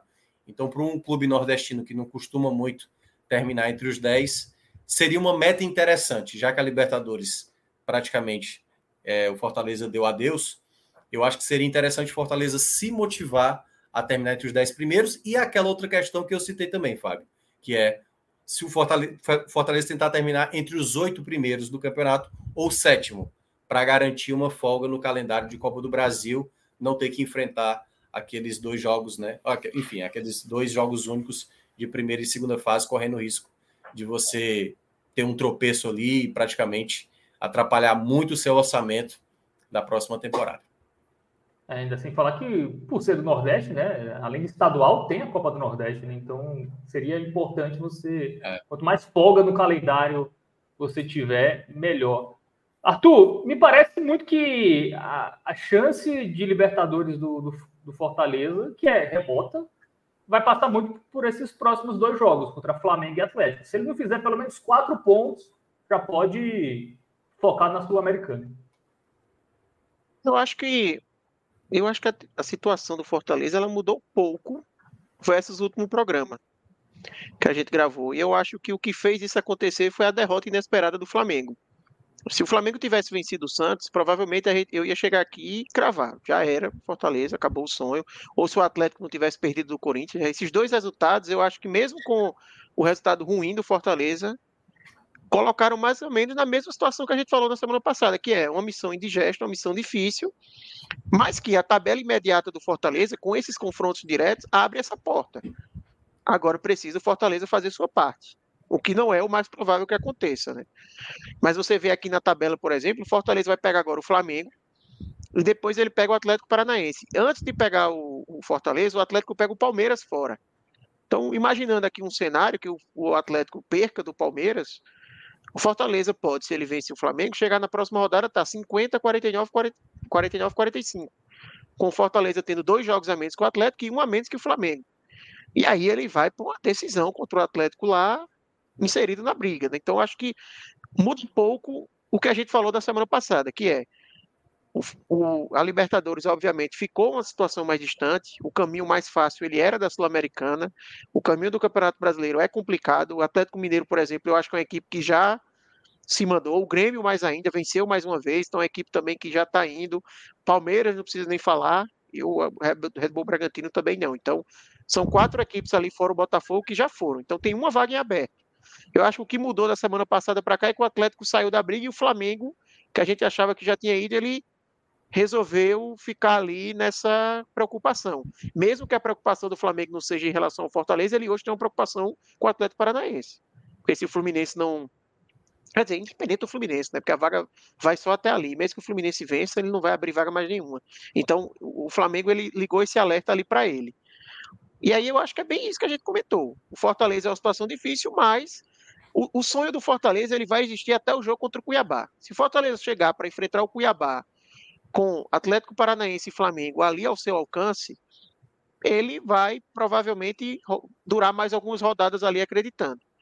Mas se ele vacila nas duas próximas, aí sim, aí acabou o sonho de vez e, e é 100% pensar em Sul-Americano. Eu acho que rebaixamento assim é demais. O, o Fortaleza tem ainda são nove rodadas, né, que ele tenha no campeonato. Se ele não conseguir me somar em nove rodadas, pelo menos quatro pontos, assim, aí, meu amigo, é, largou o campeonato de vez, colocou, sabe Deus para quem para entrar em campo, para não conseguir nem isso de pontuação. Então, eu acho que liber, é, é, rebaixamento é muito difícil. É, mas em relação a Libertadores, é isso. Né? Não acho que o Fortaleza vai conseguir o resultado nessas duas partidas, tá? Não vem mostrando futebol para isso. Mas se porventura conseguir, a porta está aí para ele conseguir seguir nessa briga.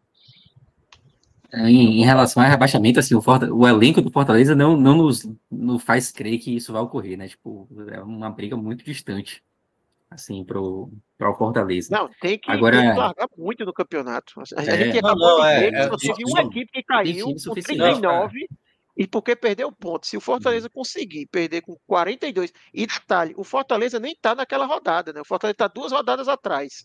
Então, assim, seria o recorde do uhum. recorde do recorde conseguir isso. É, não, tem time, tem time suficiente é... para não se preocupar eu, com isso, né? E eu só falei assim, que, que eu, eu até ressaltei, né? Para mim, Fortaleza não briga contra rebaixamento. Eu estou dizendo que se Fortaleza perde para Flamengo e para o Atlético Paranaense, e, e se tiver uma tendência do Vasco nesses dois jogos em casa vencendo e a turma ali vamos lá, subir o sarrafo ali para 40 pontos, o Fortaleza vai estar tá a dois pontos, pô. A dois pontos. Entendeu? É, a tabela do Fortaleza não é boa, né? Assim, acho que tirando o jogo contra o Cruzeiro e é, Goiás. É, é isso que eu tô dizendo. É, não, tem, não tem jogos que ah, vai ganhar, dá para confiar que, que, é. vai ter. é, por, até... é por isso que eu citei o caso do Fortaleza, é. Se em duas rodadas ele perde os dois jogos, eu acho que não, eu acho que o Fortaleza vai pontuar aí, pelo menos. Eu acho que até a tendência é pontuar contra o Flamengo.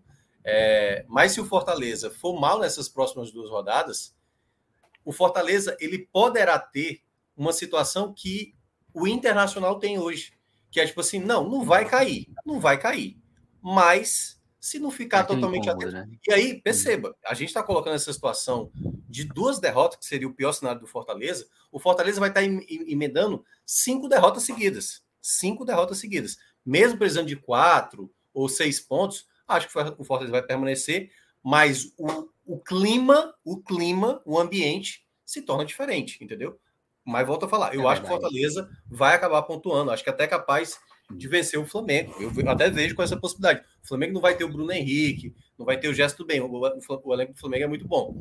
Mas eu, eu tava falando é, o Fortaleza, ele não tendo um bom rendimento da certa final, é, ele termina em 13 terceiro, 14 quarto lugar, o sentimento do torcedor vai ser um sentimento de frustração. Só isso. Ele garante a Sula, ele termina no segundo parte da tabela, mas o sentimento vai ser um sentimento amargo para o torcedor. Que é diferente de uma equipe que estava ali em oitavo, teve um momento de bater o sexto colocado, estava brigando por Libertadores, tinha a chance na Sul-Americana, e aí termina em décimo segundo, sabe? Décimo terceiro, é um sentimento amargo para o torcedor nessa reta final.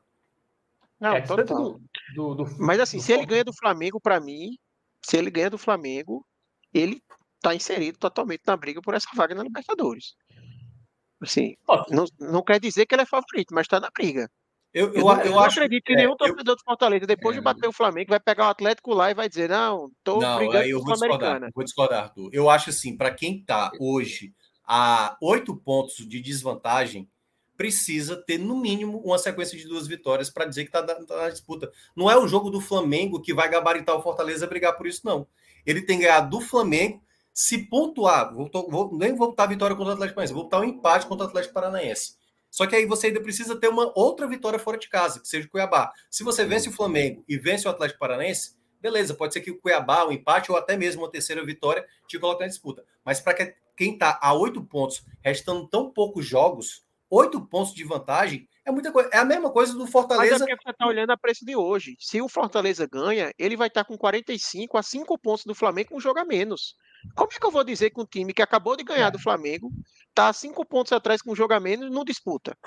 Possa ser eu, que ele eu... perca do Atlético e saia, e assim, perca do Atlético e complique, mas naquela rodada ele vai entrar em campo com o Atlético Paranaense pensando, rapaz, se eu venço aqui, eu tô, assim, ele pode, ele, ele chegaria, vamos supor que o Atlético é não porque, assim, o, se o Fortaleza estivesse brigando tá? na parte de baixo, eu não teria, eu nem contestaria, entendeu?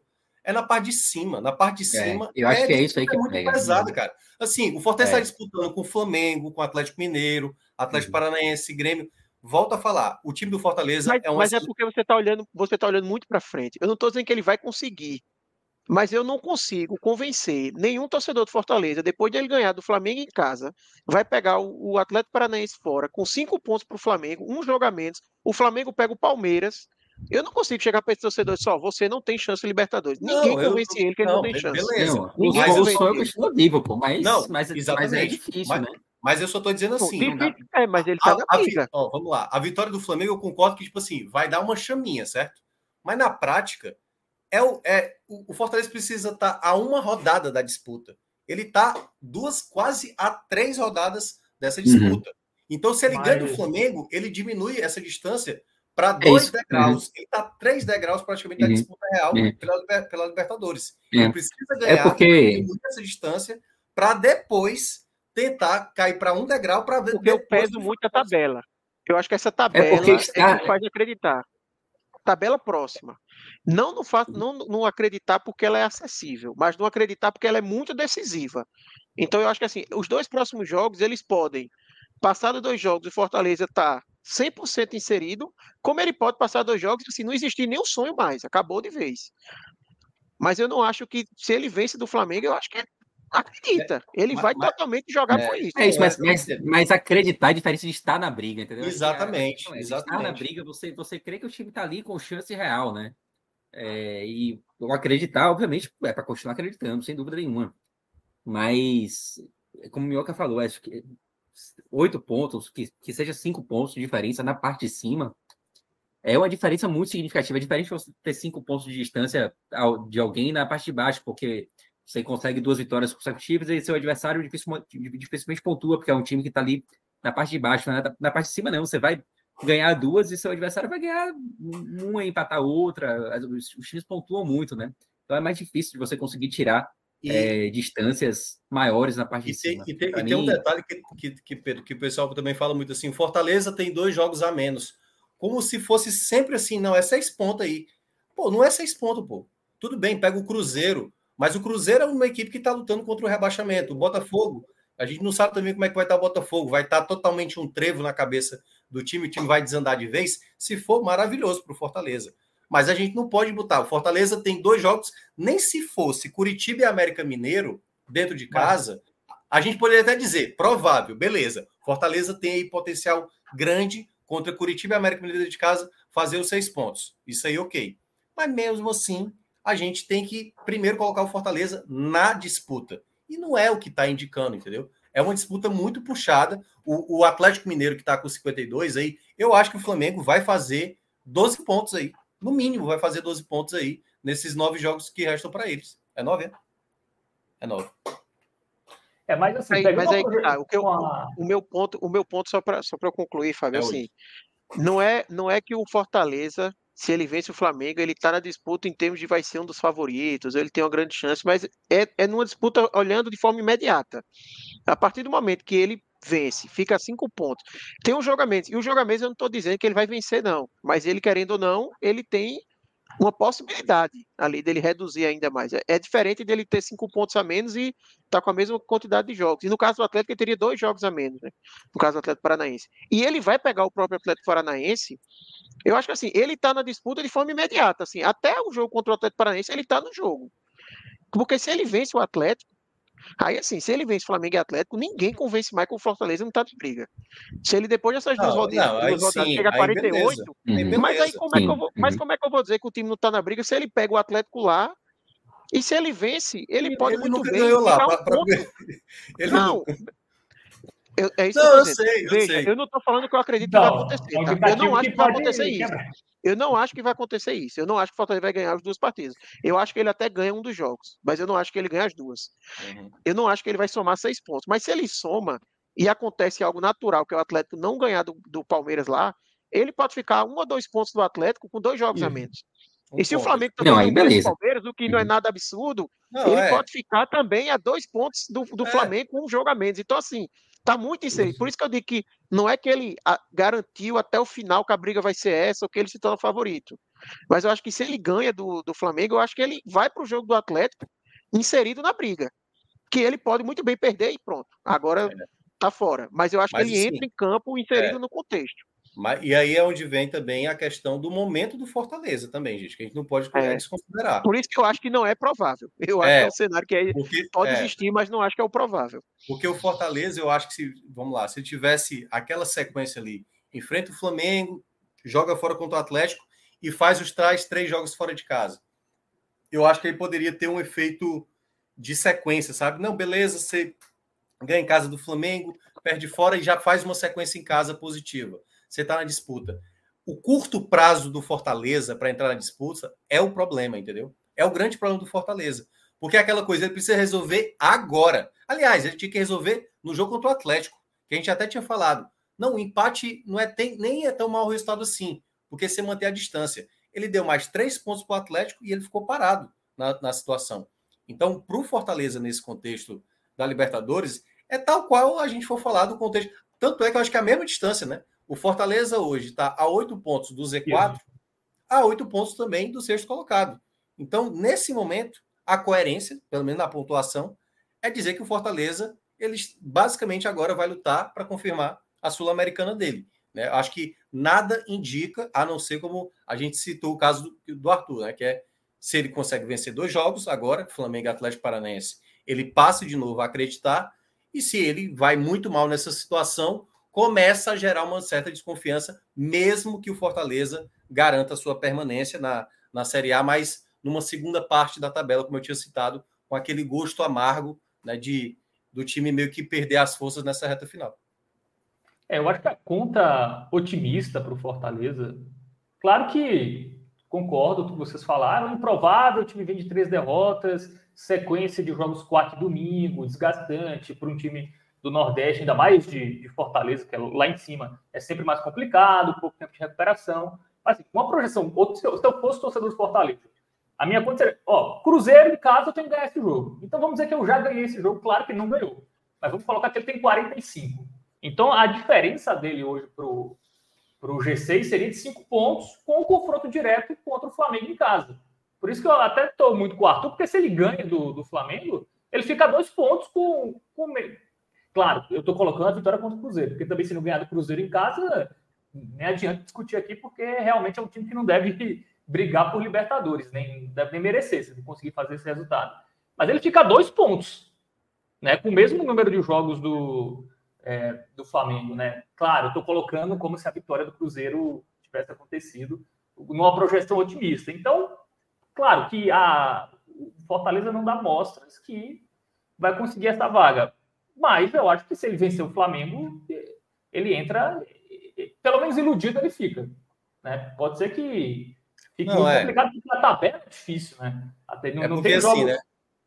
jogos que ele conta é. três pontos, né? Com exceção do Cruzeiro e talvez Goiás, que são em casa, e são times lá da parte de baixo.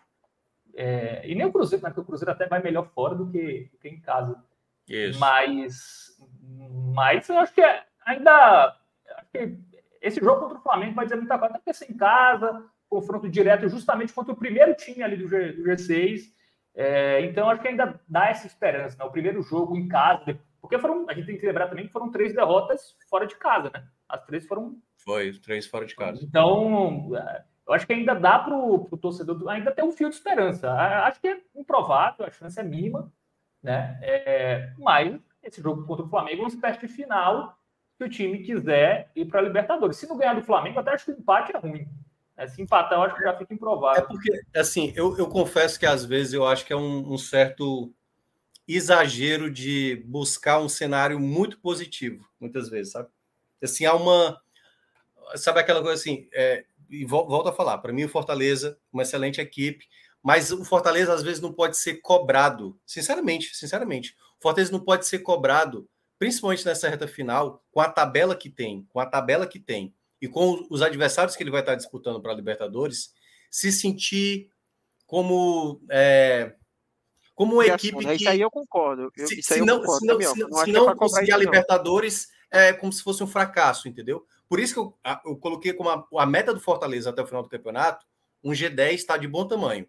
É um bom desafio, não é, não é tão difícil, mas ao mesmo tempo também não é tão simples, porque tem uma tabela muito complicada, o Fortaleza, mas é uma meta decente. Isso não gera nem muita expectativa e nem baixa expectativa, porque, como eu falei, tem torcedor que já está preocupado com o rebaixamento. Tem torcedor que não, ainda dá para acreditar. E aí eu vi até alguns comentários dizendo que eu estou desprezando o Fortaleza. Não, estou sendo até um pouco mais realista. Uma equipe que está a oito pontos do sexto colocado, faltando poucas rodadas para terminar o campeonato, gente, a realidade não é de uma Libertadores. Não é de Libertadores. O torcedor para esse jogo do Atlético Mineiro, quando o time perdeu, aí ah, o time, a defesa, Tobias Figueiredo, Escobar, é, Benevenuto, e começa a elecar. E aí, depois, quando chegar no final do campeonato, o que é mais provável, o que é mais provável, Fortaleza não ir para a Libertadores, e ele dizer assim: é, realmente manda logo embora tal jogador, e a culpa vai ser do jogador, não vai ser do técnico, não vai ser minha, não vai ser de.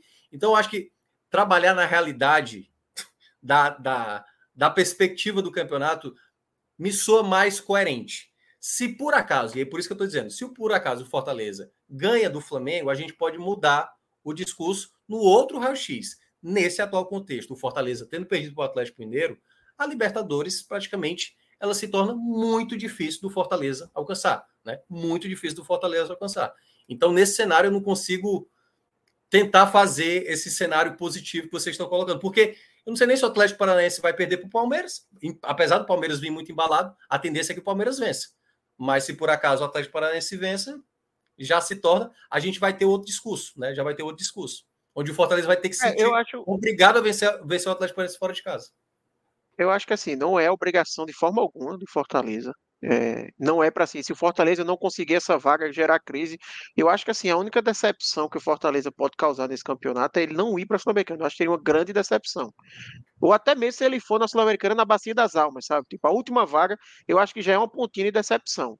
Eu é. acho que já justifica uma, uma decepção, porque eu fez o ano que fez e no final e na última rodada, ganhando ali nas últimas, pega a última vaga da Sul-Americana, eu acho que o Fortaleza a obrigação dele é fazer uma campanha que garanta a Sul-Americana de forma tranquila. Eu acho que essa é a obrigação do Fortaleza. Eu acho que nem G10, acho que se ele for 11 primeiro, 12 segundo ali tranquilo, sem, sem passar sustos e garantir a Sul-Americana, acho que está até de bom tamanho. Mas em relação à Libertadores, eu acho que assim, o Fortaleza agora, pela tabela, como ele vai pegar dois adversários diretos, é como se ele fosse jogar dois mata-matas agora. E se ele passar desses mata-matas, ele está na briga sabe? Então eu não consigo tirar ele da briga porque ele tem esses dois mata-matas aí. Eu não acho que ele vai passar. Mas enquanto ele estiver vivo, mas ele precisa mata vencer, entendeu? É porque você está falando mata-mata. É, se ele empata os mata -mata, dois jogos. Mata-mata sem empate, tá? Mata-mata é, sem empate. É, se, Mata-mata que no final tem pênalti. É, exatamente. No caso dele, ele vai para os dois mata-matas precisando vencer, entendeu? É, não, sim, eu concordo, concordo, Por isso que eu disse que eu não acho que é provável, tá? Só para deixar claro, eu não é. acho que o mais provável, de forma alguma, é que Fortaleza some seis pontos, porque, assim, é muito difícil. Você tá pegando Flamengo e Atlético Paranaense, sabe? É, é, é, mais ou menos assim. Lembra o Goiás que a gente falou lá, que o Goiás eu não cravo que caiu porque ele tem uma tabela agora. A diferença é que no Goiás a tabela é acessível, né? Ele pega Curitiba e Santos. No caso do Fortaleza, a tabela é difícil, mas é uma tabela direta com quem está acima dele. É. Então, assim, se ele consegue tirar um coelho da cartola e vencer ele está inserido. Então, é, mas eu não sei se ele vai conseguir tirar esse coelho. Eu acho que, acho que o ponto é esse, mas é uma missão bem complicada, realmente. E, e não é obrigação. Eu acho que é importante realmente o torcedor ter é. isso claro na cabeça, que não é obrigação. O Fortaleza é. tinha muito mais obrigação de ter vencido a LDU do que de conseguir essa vaga agora via Campeonato Brasileiro. Perfeito. Eu acho que a cobrança ela é, deve, é, ela é mais justa se for feita relacionada à final da Copa Sul-Americana do que em relação ao Campeonato Brasileiro agora. Não, isso eu concordo plenamente. E aí um ponto, até para deixar para a turma, se que para a turma que está pegando no meu pé aqui, né, dizendo que eu estou menosprezando o Fortaleza. É, na verdade, eu vejo o Fortaleza como uma das equipes mais capazes hoje de vencer qualquer equipe hoje do Brasil. do, do Botafogo, do Palmeiras, do Flamengo. O Fortaleza hoje é capaz de vencer em qualquer local, seja dentro de casa como fora de casa. Mas o que eu pontuo do Fortaleza é que o Fortaleza não é essa equipe perfeita. Há muito tempo eu tenho falado do sistema defensivo do Fortaleza antes da final da Sul-Americana. Destaquei isso. Fortaleza nos últimos 14 jogos tomou gol. Então, muita gente que na partida de ontem, ontem falou que o problema do Fortaleza foi o, o sistema defensivo reserva. É não perceber que o, a, o sistema defensivo titular também acaba falhando. Então, o que eu pontuo muitas vezes é que mesmo Fortaleza tendo alçado o status que ele alcançou, o respeito que ele alcançou, até mesmo nisso ele tem problemas, porque o Palmeiras tem problemas. O Palmeiras ficou, acho que, uns seis jogos sem ganhar nessa Série A. Teve uma sequência que foi de quatro derrotas seguidas. Já emendou quatro de novo. Para quem está na parte de cima, tem que trabalhar nesse cenário. O Grêmio, o Grêmio estava mal para caramba. Começou a meter sequência de vitória. Todas essas equipes da parte de cima, se você quiser fazer da, você quiser trabalhar na parte de cima, você tem que ter sequência de vitórias. E o Fortaleza hoje, enquanto ele não tiver a primeira vitória nessa sequência de derrotas que ele está tendo, a gente não tem como trabalhar num cenário positivo. E o campeonato está para acabar. Está para acabar. Por isso que eu, o, o meu apontamento para essas situações que o Fortaleza tem na reta final, que eu acho coerente, é terminar na primeira parte da tabela. É, né, enquanto houver bambu, tem flecha. Só que o Fortaleza não vem acertando flechada de ninguém, né? Então não adianta ter, ter, ter jogo se ele ainda não. Recentemente ele não deu mostras que, que vá brigar, mas. Tem que estancar a sangria, né? É. Tem que estancar a sangria até para virar a chave, né? Para dizer assim, ó, virou a página do até da final ali, passou, vamos é, para outro passado, liga. A chance era e aí, é. ano passado. E aí você vê como, como você. Vai lá, vai lá. Não, o que eu só ia citar. Ano passado, o jogo divisor de águas, porque o Fortaleza começa o retorno muito bem, cinco vitórias seguidas, ele sai da lanterna, sai do Z4, dá até o X no Ceará. É... depois daquelas cinco vitórias, perde para o Botafogo, depois tem uma oscilação. E o jogo que faz o Fortaleza de novo engatar é o jogo contra o Flamengo, que o Fortaleza sai na frente do placar, toma a virada e depois vira de novo o placar jogos como esse, muitas vezes, faz com que você se motive. Se o Fortaleza tivesse vencido o Atlético Mineiro ontem, era o jogo, talvez, da mudança de chave.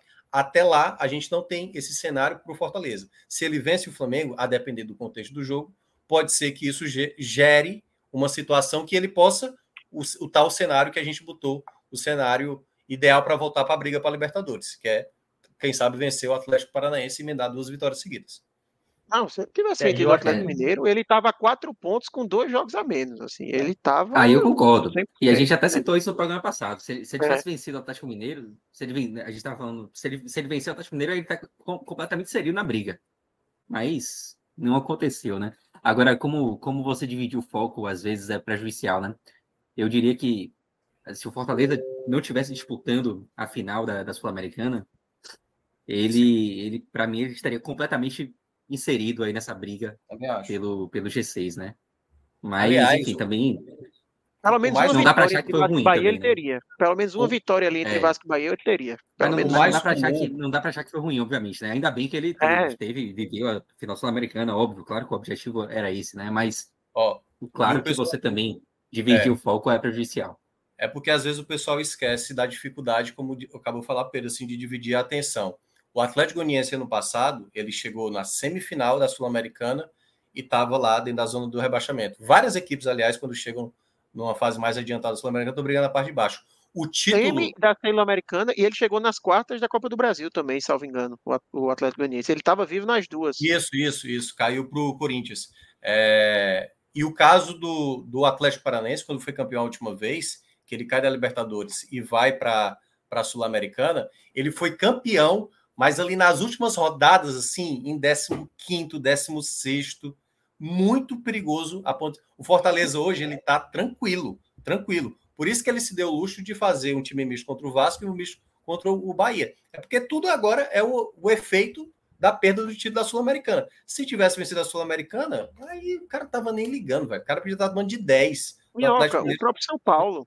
O São Paulo, como ele tá no campeonato, que ganhou a Copa do Brasil, é, já faz tanto tempo e, está numa situação bem pior.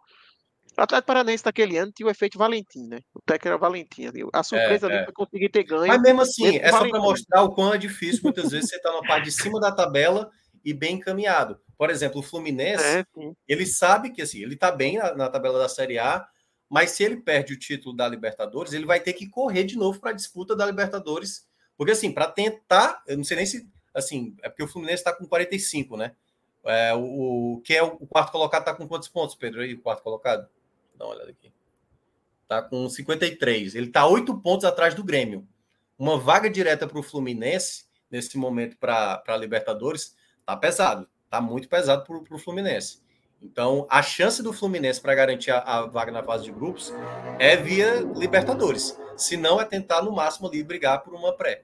Então. Se o Fluminense volta, se o Fluminense volta para o campeonato, a situação dele muito melhor que a de Fortaleza, não, tá?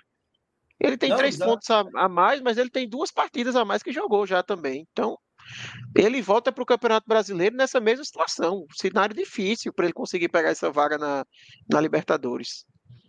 Né?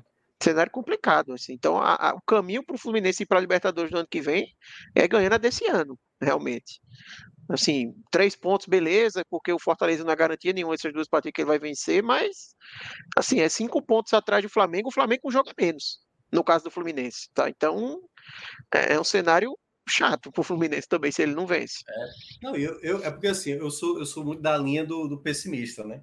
Acho que o pessoal, às vezes, o torcedor do Fortaleza achou que eu tô falando aqui na maldade do, do Fortaleza, mas é porque eu sempre acho que a merda vai cobrir, assim. E nesse caso especificamente, que a situação já é difícil, eu já meio que descarto a possibilidade. Até para, se caso surpreenda, beleza, me calou, mas calou de uma maneira positiva, entendeu? Calou de uma maneira positiva.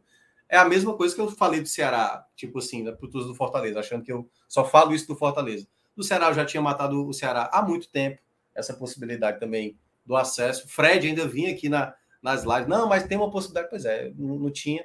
E eu tinha, eu tinha isso até com o Ferroviário na Série D, que o Ferroviário não perdia na primeira fase, eu falei, vai perder na hora que, que é, que é para perder, né? Que, que não é para perder, que é na hora do mata-mata.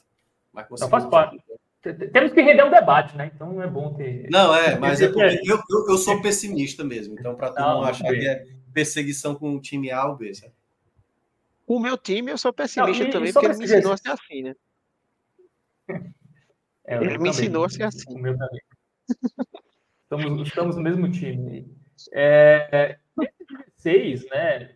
Tem, tem cinco times aí que dificilmente saem, né? Acho que o Grêmio, apesar de ter um futebol pouco convincente, ele tem o Soares, que entrega gol e assistência toda a rodada. É, tá jogando muito, é. tá certo no final.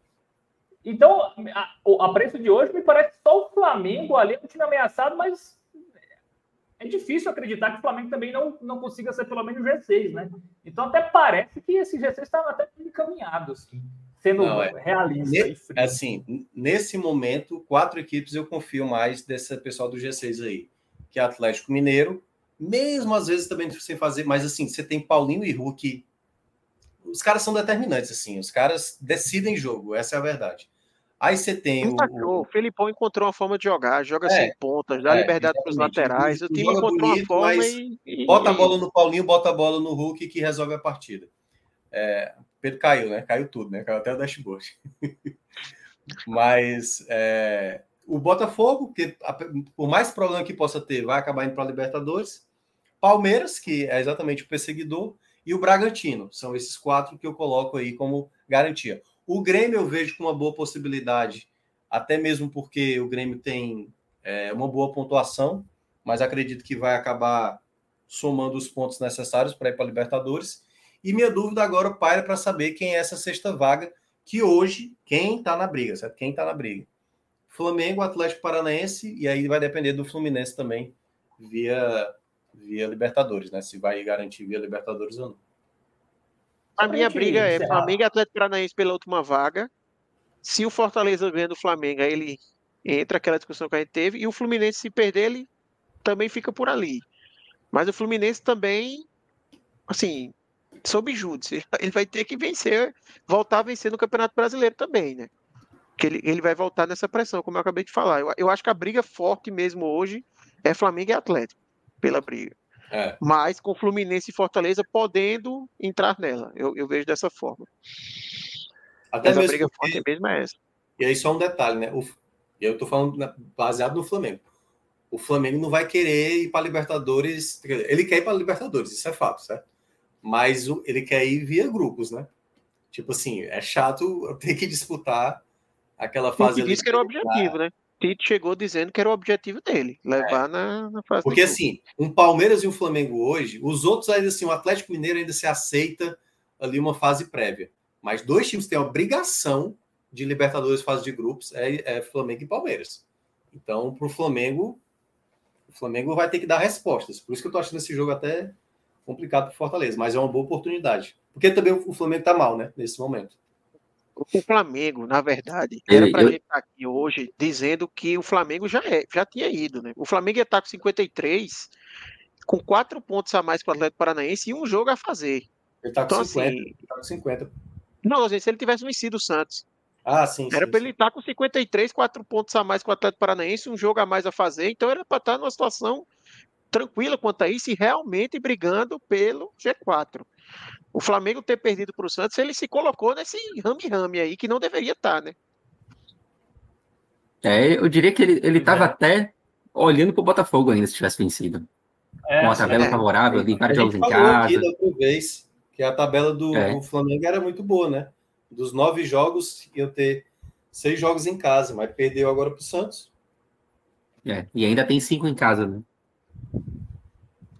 É. E só para a gente também tocar no assunto, e o Botafogo, hein, meus amigos? É o e favorito ao título né? ainda? É ainda o favorito na visão de vocês? Eu só vou acreditar. Eu acho, assim, eu acho que continua, continua. Eu acho que continua sendo favorito, tá? Mas. Não, não. aí eu vou discordar da palavra.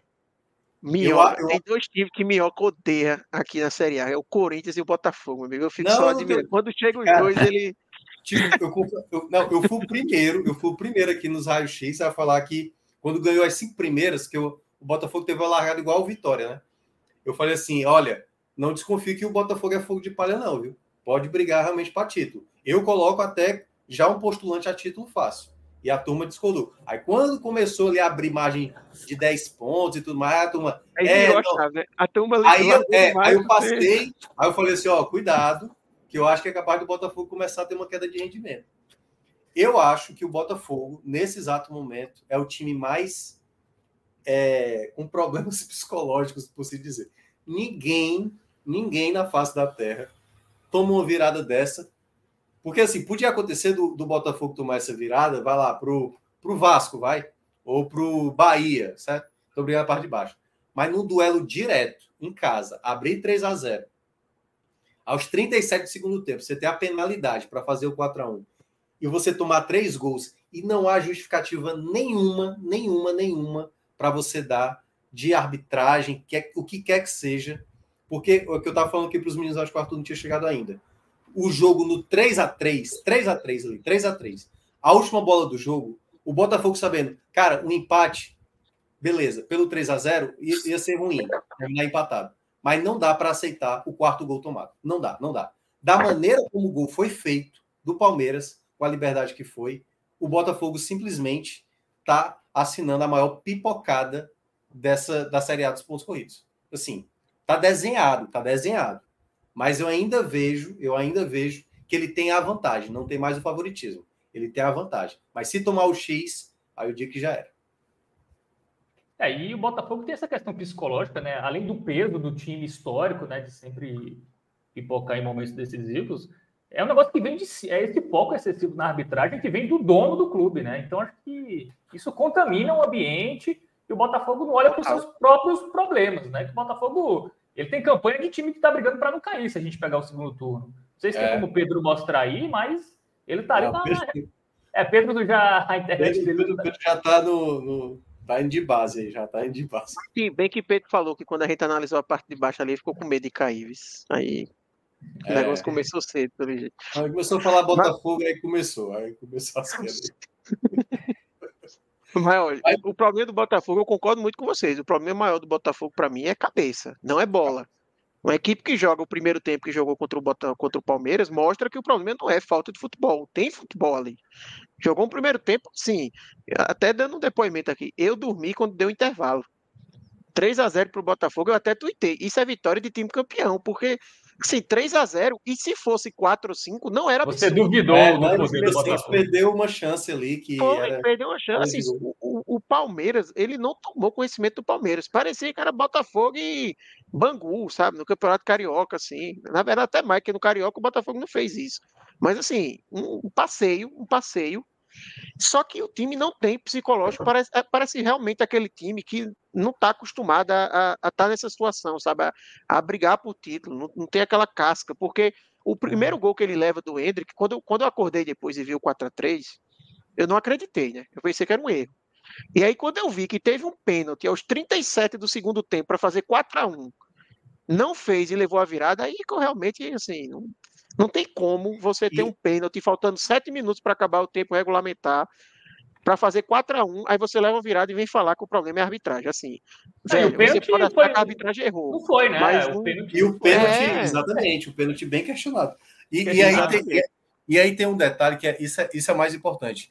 O Palmeiras, ele nem fez esse jogo todo no segundo tempo a ponto de virar. Ele pressionou, que era natural, mas aí é que entra a, a questão a mentalidade do Palmeiras, do Abel, nesse período do Abel, ela é, é, é, a melhor do Brasil, assim, assim, de lavada. Não, é absurdo, é absurdo. É absurdo, é absurdo, é absurdo.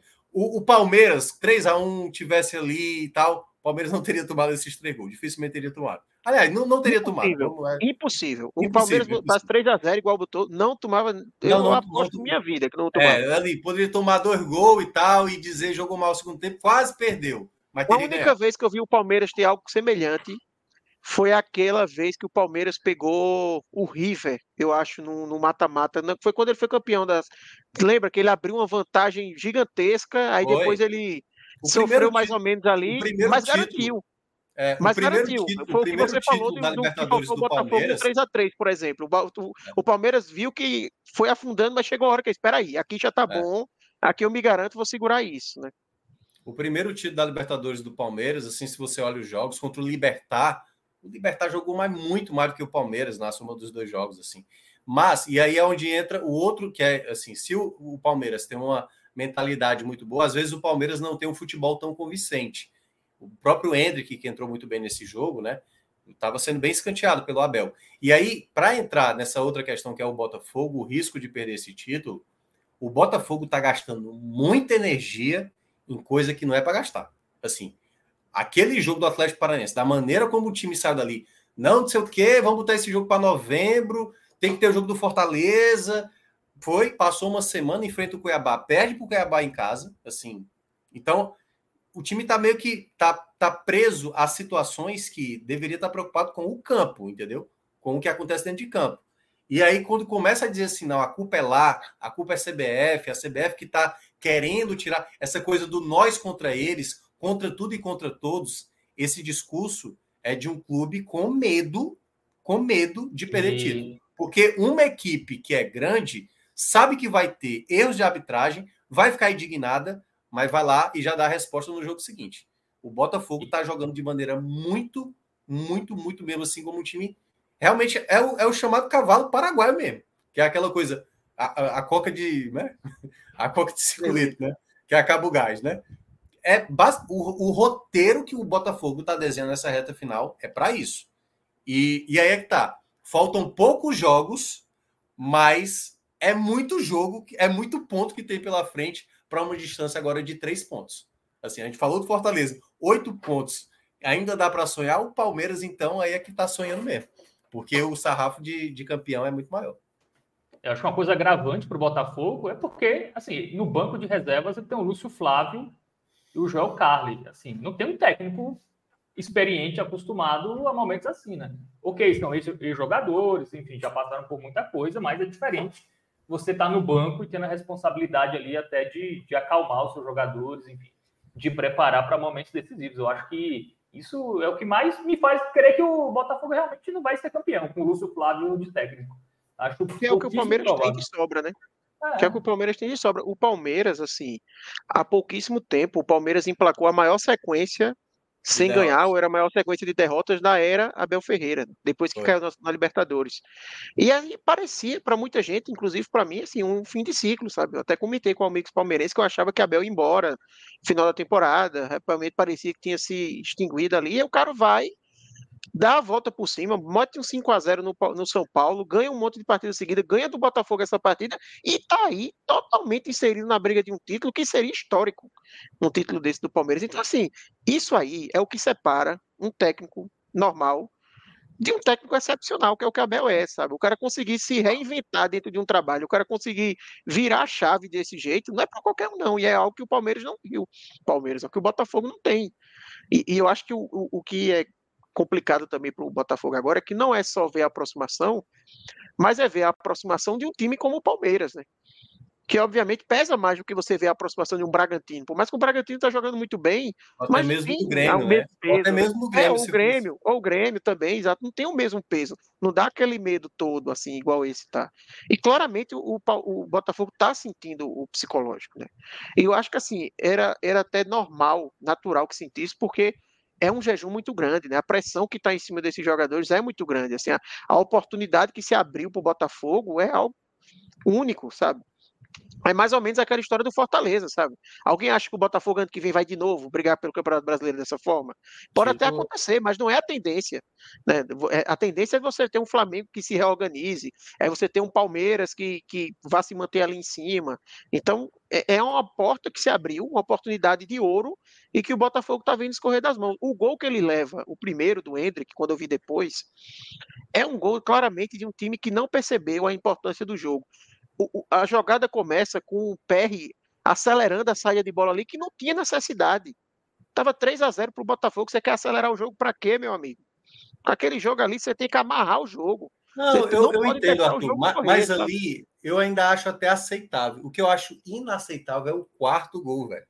Não, é, total. É mas é ali para mim já é um sintoma, sabe? Já é um sintoma não, de um time que mas ali eu acho que é tão percebeu o que precisava fazer. Não, eu sei, mas é porque assim, beleza, é o Palmeiras. O Palmeiras pode fazer um gol, diminuir o placar, foi atenção, acontece. O é. Palmeiras também deixou o Tietchan receber a bola na entrada da área e o Tietchan foi muito feliz na finalização. O que eu acho que é inadmissível é, é a última bola do jogo. A última bola do jogo. Vai jogar essa bola na área. A primeira coisa que você faz é marcar todo mundo. É marcar zagueiro, principalmente, que tem. O cara chegou tranquilo, tranquilo. Então não tem o que falar de expulsão, incompetência do time. Era para os caras do Botafogo no final, velho. Não tem como a gente tomar um gol desse no final. Não tem de maneira nenhuma. A gente poderia até ter tomado um empate por conta da arbitragem, a expulsão, o jogador a menos, papapá, perdemos o pênalti, incompetência nossa. Mas o gol tomado, o quarto gol, é inadmissível. É inadmissível. É, é bizarro, né? Se, não, se fosse uma assim, é série desse gol, a galera dizia que era, que era esquema, né? De, de, tão bizarro que foi o gol que o, que o Botafogo tomou, né? Livre, ninguém marcando ninguém. Pô, o cara chegou com o pé, pô. O cara chutou com o pé, não foi nem de cabeça. O cara chegou tranquilo demais. Total, total. Não, e, e assim, e aí só para não, não passar batido, né, comentar a grande polêmica de Adrielson, eu acho que é um lance assim completamente compreensível a expulsão, tá? É, eu não vou cravar aqui que era um lance para expulsão. Eu acho que na dividida, eu acho que é um lance para expulsão. E muita gente eu vi confundindo a questão de que assim, ah, tocou primeiro na bola, como se isso fosse salvo conduto, que não existe falta que o cara pega primeiro na bola. Assim, Adrielson pega primeiro da bola e depois puxa a camisa. Então, assim, que foi falta, não há a menor discussão que foi falta. Sim, é, então, essa questão de que pegou primeiro na bola, ela já se invalida. Porque como é, é que você vai discutir que. Ah, não, e daí se pegou primeiro na bola? Ele fez a falta, velho. Ele foi para matar a jogada. Claramente, Adrielson foi para matar a jogada ali. Ele vai com tudo, depois ele puxa a camisa. E aí o, o, vermelho não é porque foi uma jogada violenta, deu um chute no peito dele. Não é nada disso. Foi claramente, saiu até o áudio hoje do VAR. Pediu o ataque promissor, né? Exatamente, uma chance clara de gol, né? E aí, quando eles analisam os quatro Ds que falam, né? O domínio, direção, defensores e. É... Esqueci o outro. Domínio, direção, defensores e. Distância. E distância. Quando, ele, quando você analisa ali, é, é, totalmente compreensível que aquela jogada ela seja vista como uma jogada de lance claro de gol. Porque talvez se Breno Lopes estivesse sozinho, aí você não seria um lance claro. Mas quando você tem Rony do lado, sozinho, sem marcação, o jogador mais próximo dele é um companheiro de time. Então, assim, iam ficar um dois contra um contra PR. E, assim, é, era um lance muito claro, realmente, de sair um gol ali. Ele, ele levar um pouco mais, tocar para Rony e Rony só empurrar para o gol, é, era o natural até que acontecesse ali naquela jogada. Então, é, eu acho que é um lance que você pode debater. Ele não é um lance que se crava assim, ele é um lance que gera. Mas, ó, mas não é para esse absurdo, como se tivesse assim. sim. Meu Deus do céu, inventaram Eu- uma Vamos regra. lá. Ó, eu, eu, acho, eu acho que era lance para amarelo. E aí é onde entra, para mim, o único ponto que eu vou concordar com os argumentos do- do- dos botafoguenses. Eu entendo essa leitura aí que foi. Acho que a maioria dos aptos concordou com essa marcação que, de- que teria que ter a expulsão. E eu entendo completamente se o árbitro tivesse expulsado na hora, certo? Expulsado na hora. Como é um lance, às vezes, que gera muito ali o.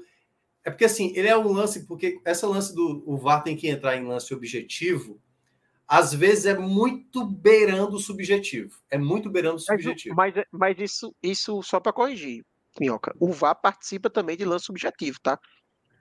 O VAR, ele deve participar de E qualquer aqui no. Brasil, Não tem isso de, ainda. É, não, é porque- mas é porque o pessoal criou uma lenda urbana de que VAR não deve interferir em lance subjetivo. Deve sim. Porque a gente não sabe se o árbitro viu a jogada para ele tomar a decisão.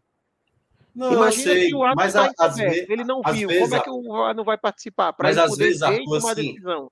às vezes é, é porque assim, o VAR teoricamente teria que ser para lances mais grosseiros. Vou até pegar o, o gol do, da equipe da LDU, por exemplo. Na jogada em que o jogador tromba com o Bruno Pacheco, o Bruno Pacheco cai e ele meio que se levanta, dá tempo ainda de fazer a cobertura. Mas aí muita gente pode imaginar. Mas não atrapalhou o jogador, isso não deu condição do jogador da LDU dominar aquela bola, limpar para dentro e bater. O que geralmente a gente percebe é que na Europa, até mesmo aqui nas eliminatórias, na América do Sul, deixa-se rolar mais. Assim, tem que ser algo mais palpável a ponto de não, aqui foi. Mas é, ia ser a mesma coisa se ele não tivesse expulsado, e a gente conhece muito bem Abel Ferreira e o Palmeiras, o nível da grita do Palmeiras ia ser gigantesco. Abel Ferreira ia para a coletiva dizer que absurdo não expulsar o jogador, claramente era uma chance clara de gol. Então, assim, eu acho que tem lance, e aí muitas vezes falta um pouco mais de clareza para lances assim, porque são lances desses que muitas vezes para uns acabam marcando, para outros não. Se tivesse uma coisa já bem estipulada, ó, isso aconteceu nesse jogo, nesse jogo, nesse jogo, todas as vezes que teve essa decisão foi tomada essa essa conduta do árbitro. O árbitro decidiu por esse esse veredito, digamos assim. Se assim fosse, beleza. A grande questão é que a gente não vê o, a, o mesmo padrão. E aí isso gera, obviamente, as reclamações frequentes né, da, com os clubes brasileiros. E todo mundo usa, é. usa isso como muleta. É bom lembrar. Todos os clubes brasileiros usam isso como muleta para, às vezes, não aceitar os próprios erros que têm. É, Não, e assim, foi e é um lance subjetivo, mas o VAR participa porque é como eu falei, a gente não, o, o VAR ele tá ali para auxiliar o árbitro, né? O VAR ele só não deve entrar no momento que seja um lance de dúvida que o próprio VAR não tem certeza do que é para marcar. Aí ele não entra, porque se o VAR ele não tiver convicção de que ele discorda da opinião da arbitragem, ele não deve entrar de forma alguma. Agora, se ele discorda da opinião da arbitragem, aí mesmo que seja subjetivo, subjetivo, perdão, ele participa no sentido de garantir que o árbitro realmente viu a jogada.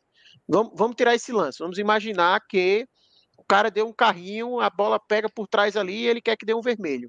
E o árbitro no campo deu só amarelo. Mas o, o VAR lá observa e acha que é vermelho. Qual é a recomendação que o VAR deve fazer? Ele deve falar com o árbitro de campo e perguntar o que o árbitro viu. Ó, narre para mim o que você viu. Aí vamos supor que o árbitro diga: Ah, não, eu vi que ele só raspou, não pegou mesmo. Aí o VAR vai dizer: Não, teve um encontro, realmente bateu, você viu isso. Aí se ele disser: Não, não vi, aí tem que chamar para ele ver. E aí ele vendo toma a decisão. Agora, se o árbitro disser: Eu vi, mas eu acho que não tem intensidade, eu vi a jogada claramente, é amarelo. Aí segue o jogo. Então, é assim que o, que o VAR ele deve se comportar em lance subjetivo. Nesse caso, até quando saiu o áudio, eu até percebi que o VAR ele não fez exatamente isso. O VAR ele analisou, considerou lá que era uma chance clara, ou seja, ele discordou da marcação de campo. E aí ele perguntou para o árbitro: você deu amarelo? Aí o árbitro disse que não deu nada. É. E aí, quando o árbitro disse que não deu nada, eu imagino que o que é que o VAR pensou? Pô, se ele disse que não deu nada, é porque para ele, ele não avaliou como chance clara, ele não avaliou como nada disso, porque se ele não deu nem amarelo, né? E aí ele disse: ó, recomendo revisão por Doxel, que eu acho que é, o, que é o, a nomenclatura que eles usam para isso, né? Para lance claro, último lance, vermelho e tal. E aí o árbitro, na mesma hora, vai. Eu, eu imagino que se o árbitro tivesse claridade da jogada, ele teria dito: Ó, oh, não, eu vi aqui perfeitamente, não é e tudo mais. Eu acho que justamente por ele não ter dado amarelo e ele ter aceitado, eles já interpretaram como se ele não teve visão. E depois o árbitro confirma isso. Quando ele vai lá para ler, para ver a jogada, né? Ele fala: ah, eu realmente estava na dúvida sobre, eu acho que ele fala sobre a direção do jogador, ou era sobre o domínio. Ele, ele até comenta, eu fiquei na dúvida se ele tinha um domínio da bola, ou se ele estava na direção, se ele não estava muito na linha de fundo, algo assim. E com a imagem aqui eu já vi, é claro, vou mudar. Uhum. Então, é, é, é só para deixar claro que assim, em lances subjetivos o VAR ele deve entrar também, porque a gente não tem como saber se o árbitro viu, né? Teve um lance né, do, do, do Gerson também, né? Nessa rodada que foi a expulsão dele, né? Que eu acho que também poderia ser dado só amarelo, mas ele faz um leve movimento, não acho que foi suficiente a ponto de expulsar, mas é, ali tem lances que são muito no limite do que é muito claro e o que não é. E aí isso eu não vi por, por isso que gera debate, por isso que gera debate. Fosse lance mais claro, o pênalti do Iralberto, né? Ali, ali é um escândalo. Ali é, é um escândalo. Ali é um escândalo. O Yuri Alberto botar Depois do áudio é pior. É, e o áudio Depois do áudio é pior ainda. É. A galera fez um esforço para não dar pênalti, assim. Mas só para ilustrar a campanha do Botafogo, né? O Botafogo é o 15 colocado do retorno. Ele fez dois pontos a mais que o América Mineiro, por exemplo. O América Mineiro fez 10, ele fez 12. É. É, então. É. É, e assim, o que pesa mais para o Botafogo é porque não tem só um time perseguidor. Tem o Bragantino, que em tese depende de si, né? Porque tem um jogo a menos. É, assim como o Botafogo também, né? Mas tem um confronto direto, né? Tem um confronto direto contra o Botafogo. E depois do jogo Botafogo e Vasco, é Botafogo e Grêmio. E o jogo vai ser em São Januário, porque o Engenhão estará com o show da banda RBD. Então o Botafogo não vai conseguir mandar esse jogo no, no tapetinho, vai ter que jogar em São Januário. E o Grêmio, que está seis, pode ficar três. Então é outro time. Já, já, pega, próprio... já, já pega o Bragantino. É, acho que depois isso. desse do Grêmio Não, tem um é, jogo mas, depois o Bragantino. Mas tem muito, tem muito jogo duro também, né? O Palmeiras a gente falou, vai pegar o Atlético Paranaense, depois pega o Flamengo. Assim, eu a, ainda vejo o Botafogo um pouco seguro, assim. Só que, assim, o que afeta o Botafogo são os próprios jogos do Botafogo, na minha avaliação, do que propriamente os perseguidores. Porque eu acho que é capaz do Palmeiras tropeçar, do Bragantino, como já tropeçou o Flamengo, né, que também parecia chegar, tropeçou também. Então, se o Botafogo continuar com problemas, sem ter sequência de resultado positivo, aqui eu acho que realmente a, o negócio desanda. E aí, vamos ver, né? torcida lá da parte de baixo está abraçada com o Botafogo contra o Vasco. Eu, eu acho o Botafogo ainda favorito, tá? Até respondendo a sua primeira pergunta lá, Fábio. Eu acho que o Botafogo ainda é favorito. Só que eu acho que ele chegou num cenário agora que antes era um favorito do tipo: para o Botafogo perder o título, ele tem que descarrilhar muito e os outros fazerem algo meio fora da curva. Hoje eu acho que precisa só uma das duas coisas. Não precisa as duas, sabe?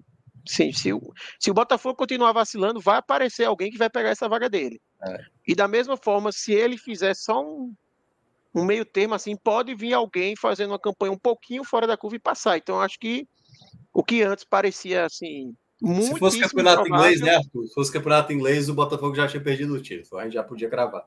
Manchester City, Manchester City perseguindo. Aí, não, aí, aí É. Mas como a gente não tem o Manchester City no Brasil, né? As equipes Exatamente. tropeçam muito. Mas, mas, ele também deixou a galera chegar perto, né? Então, assim, quando você tem três, quatro caras próximos, significa o quê? Que, ó, se você vacilar, alguém vai chegar. É. Quando você tem só um na cola, aí você pensa, pô, eu tenho que vacilar e esse aí também não pode vacilar. Mas como tem vários ali, algum vai, vai acabar indo, sabe? Do tipo, esse confronto aí que o Bragantino tem a menos é com o Flamengo, mas assim, é porque o Flamengo também vacilou agora, né? Mas se o Flamengo também se recupera e o Bragantino perde, pode ser o Flamengo que, que encoste, não sei. É, enfim, e, e, o Botafogo tem jogos complicados aí. O Vasco é um jogo complicado, Pode ser o ele Atlético Mineiro Grêmio, também, né? Pode ser o Atlético Mineiro também, que tá é pode. o melhor time do retorno. ele pega o Bragantino em Bragança. Então ele tem jogos complicados aí também. É. Mas acho que o Botafogo ele tem que consertar a cabeça, sabe? Ele tem que focar, ele tem que parar e ver, ó, não tem nada perdido. A gente ainda tem três pontos na frente, ainda tem um jogo a menos. E aí, internamente, eles têm que contar esse jogo como três pontos mesmo. Internamente tem que ser isso. Uhum. Internamente ninguém pode dizer, ah, não, não sei se eu vou ganhar. Não, tem que dizer, tem um jogo a E mais e, Arthur, para fazer e tal. e ele acabou Calma. perdendo aquele jogo que a gente tinha citado, né? O tal Corinthians e Palmeiras lá de 2017. O Corinthians Foi. venceu aquele Palmeiras, que era o principal perseguidor, e caminhou. E agora não. E o Antônio Carlos lembrou: tem um sítio no Brasil, tem sede na Bahia. Esse tá meio longe. É. Meio longe, tá meio longe. Bora-se embora. Mas foi, Ah, tem- e- e- tem por isso, por isso que quando fez o 3 a 0 eu disse que era vitória de campeão. Assim, se o, É. Flam- se o Bota- Flamengo, não sei porque eu tô com o Flamengo na cabeça. Se o Botafogo confirma essa, aquela vitória com a- o futebol que vinha jogando, não só o resultado, mas o futebol, ali era pra gente hoje estar dizendo, temos um campeão, acabou o campeonato, tudo certo. Era pra estar falando isso, né?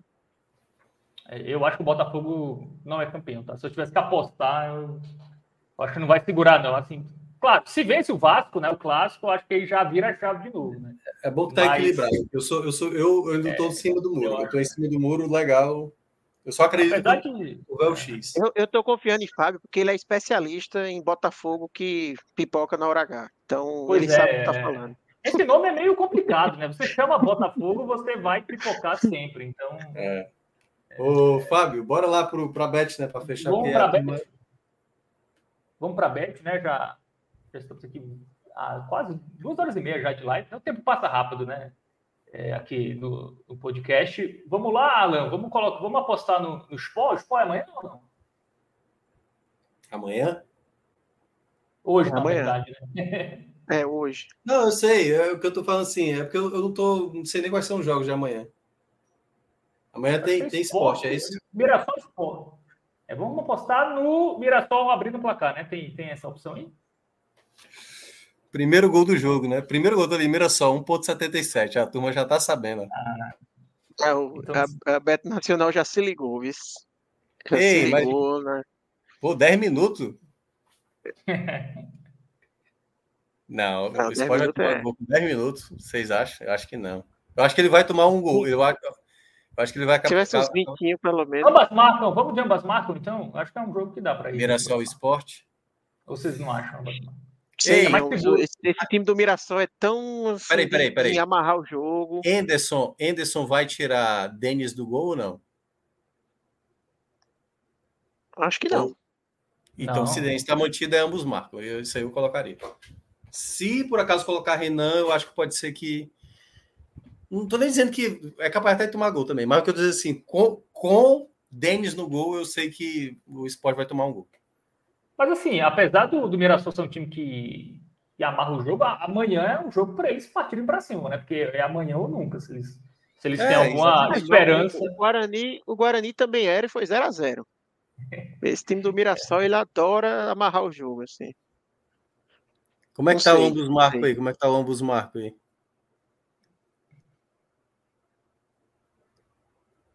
Dois Aí, gols. tá Dois zero quatro, tá bom, tá o dobro, pô. Acho que vale a pena. Aí, bota um, bota um, Os um chorinho. Cara, a nossa última aposta a gente perdeu nos acréscimos, né? Foi, Qual velho. foi? Qual foi a última? A gente colocou menos de, de dois gols, De Ah, dois foi, gols ou foi, menos foi. no, do Tom Benz com a Chapecoense. O Tom E Benz inventou um gol no né? E Foi. do Tom Benz. Então bota aí, bota, vamos botar o quê? 40? Aí, bota 40. Volta 80, pô. A gente dobra aí, ó. Tá bom. É. Tem alguma barbada amanhã? Algum jogo que dá pra Vamos gente. Difícil, viu, ter barbada. Esse juventude em casa eu não confio.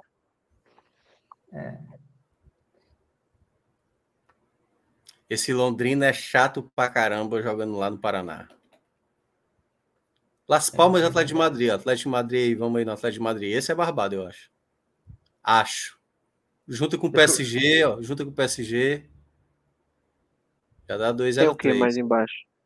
Eu, aí, campeonato italiano ali, o que é que tem embaixo? Não, aí não. É, tá bom aí. Não, aí começou África do Sul, aí, aí já é loucura. Começou África do Sul, aí complicou. Querem uma casadinha aí, Atlético e PSG? Acho uma boa. Volta o dobro também. Vocês acham que tá muito na cara esse aí? Tá muito na cara. Porque se for, a gente bota um valorzinho a mais. Bota 60, não, eu... por exemplo. Bota 60. Não, eu, eu iria no, no quarentinha ainda também, para não. É, é, Cara, o Las Palmas, eu lembro que eu já fiz uns pega-visão dele, ele toma pouco gol, assim. Ele, ele jogou contra o Real Madrid tomando um gol, eu acho. Acho que era a sexta rodada, não sei quantos gols ele tomou agora já. Mas ele. Era a melhor defesa do espanhol nas cinco, seis primeiras rodadas. Agora já deve ter levado. Até porque levou vários gols do Real Madrid no jogo. É... Mas era um time que tinha uma defesa muito boa e joga em casa, né? É, o Las Palmas em casa, ele tá com duas vitórias, dois empates e uma derrota. Marcou quatro gols e tomou três apenas. É, é então é por aí mesmo. O time tem. Mas eu acho que o Atlético vence, apesar disso. O Madrid vem bem, né? Ele vem Dito bem isso, agora. É, vem bem, o Morato fazendo gol com força. Dito isso, o Atlético. Eu botava vence. 40, porque aí qualquer coisa, uma aposta salva a outra. É, é, pronto, é exatamente isso. A gente ganha os 40 de volta do, da outra. É. é Só não pode as duas darem errado. É. frases, que, frases que a gente sabe que Muff tá só na espreita para dizer, tá bom, vai dar errado agora. As duas. Agora, depois de eu falar, aumentou a é, chance. Agora, depois dessa frase. E amanhã certamente teremos telecast, né? Sobre Mirassol Esporte, então. É, amanhã a gente vai ver se é com muita Atentos. raiva, muita raiva ou com menos raiva, né? Mas que, aí, o... eu acho que raiva vai ter. Acho que a turma raiva vai ter. Vai ter empate esse jogo aí, Mirassol Esporte. Mais um, mais um empate para. Torcendo você acertar uma, viu, Fábio? Você, você viu que quase. Não, eu você, falei. Você viu que quase complicou o Bahia? Porque você falou assim: é só o Bahia. O, falou assim: Pedro vai deixar é, a gente perder uma boa oportunidade de ganhar dinheiro em cima do Bahia. Quase. Se a gente tivesse apostado, o Bahia não teria vencido. É, esse foi o pior da balança, né? A gente e fui eu que salvei, viu? Fui eu que salvei. É. Não, e, e, você sabe que foi ele que desviou, que, que ele que desviou Domingues para pegar o pênalti de Pedro Augusto. Foi, exatamente, certamente. Foi a frase que Fábio soltou no, no raio-x da semana anterior. Pedro Augusto, o pessoal. É, até o pobre de Voivoda apanhou de graça. Foi, exatamente. Fábio é que tá é, assim. Eu vou, eu vou, parar de palpitar. Eu vou palpitar só o contrário, então, porque pelo menos. Não, mas quando você acertar, você pode chegar grande aqui, viu? Você pode chegar assim. É. Quem, quem, falou e tal? Se amanhã empatar, então você pode dizer. É, então já pode apostar, galera. Ou vitória do Mirassol ou do esporte, tá? Então amanhã não teremos empate. Mas é isso, vamos, vamos embora. Vamos embora já, hora de dormir. O Yuri, o Yuri falou aqui que eu tô com sono. É verdade, o Yuri já estou com sono. O Michel tá por aqui, o Antônio. Um abraço para a galera que participou do chat aqui. É, vamos nessa, né? Mais um tópico aí para a gente conversar mais uma hora, não, né? Não. Vamos embora. Não, pelo amor de Deus. tá bom, já. É isso, galera. Lembrem de acessar lá a Bet Nacional, apostar e utilizar o código, tá? Podcast 45 na hora de você fazer seu cadastro, lá você ganha um bônus e tal. Enfim, apoie o canal, divulga essa live. Se você ainda não curtiu, curte, se inscreve. É isso, tamo junto. E amanhã tem, hoje ainda, né? Hoje, sexta-feira, tem telecast sobre Mirassol Esporte. Valeu, Thiagão, valeu a tudo. Até a próxima.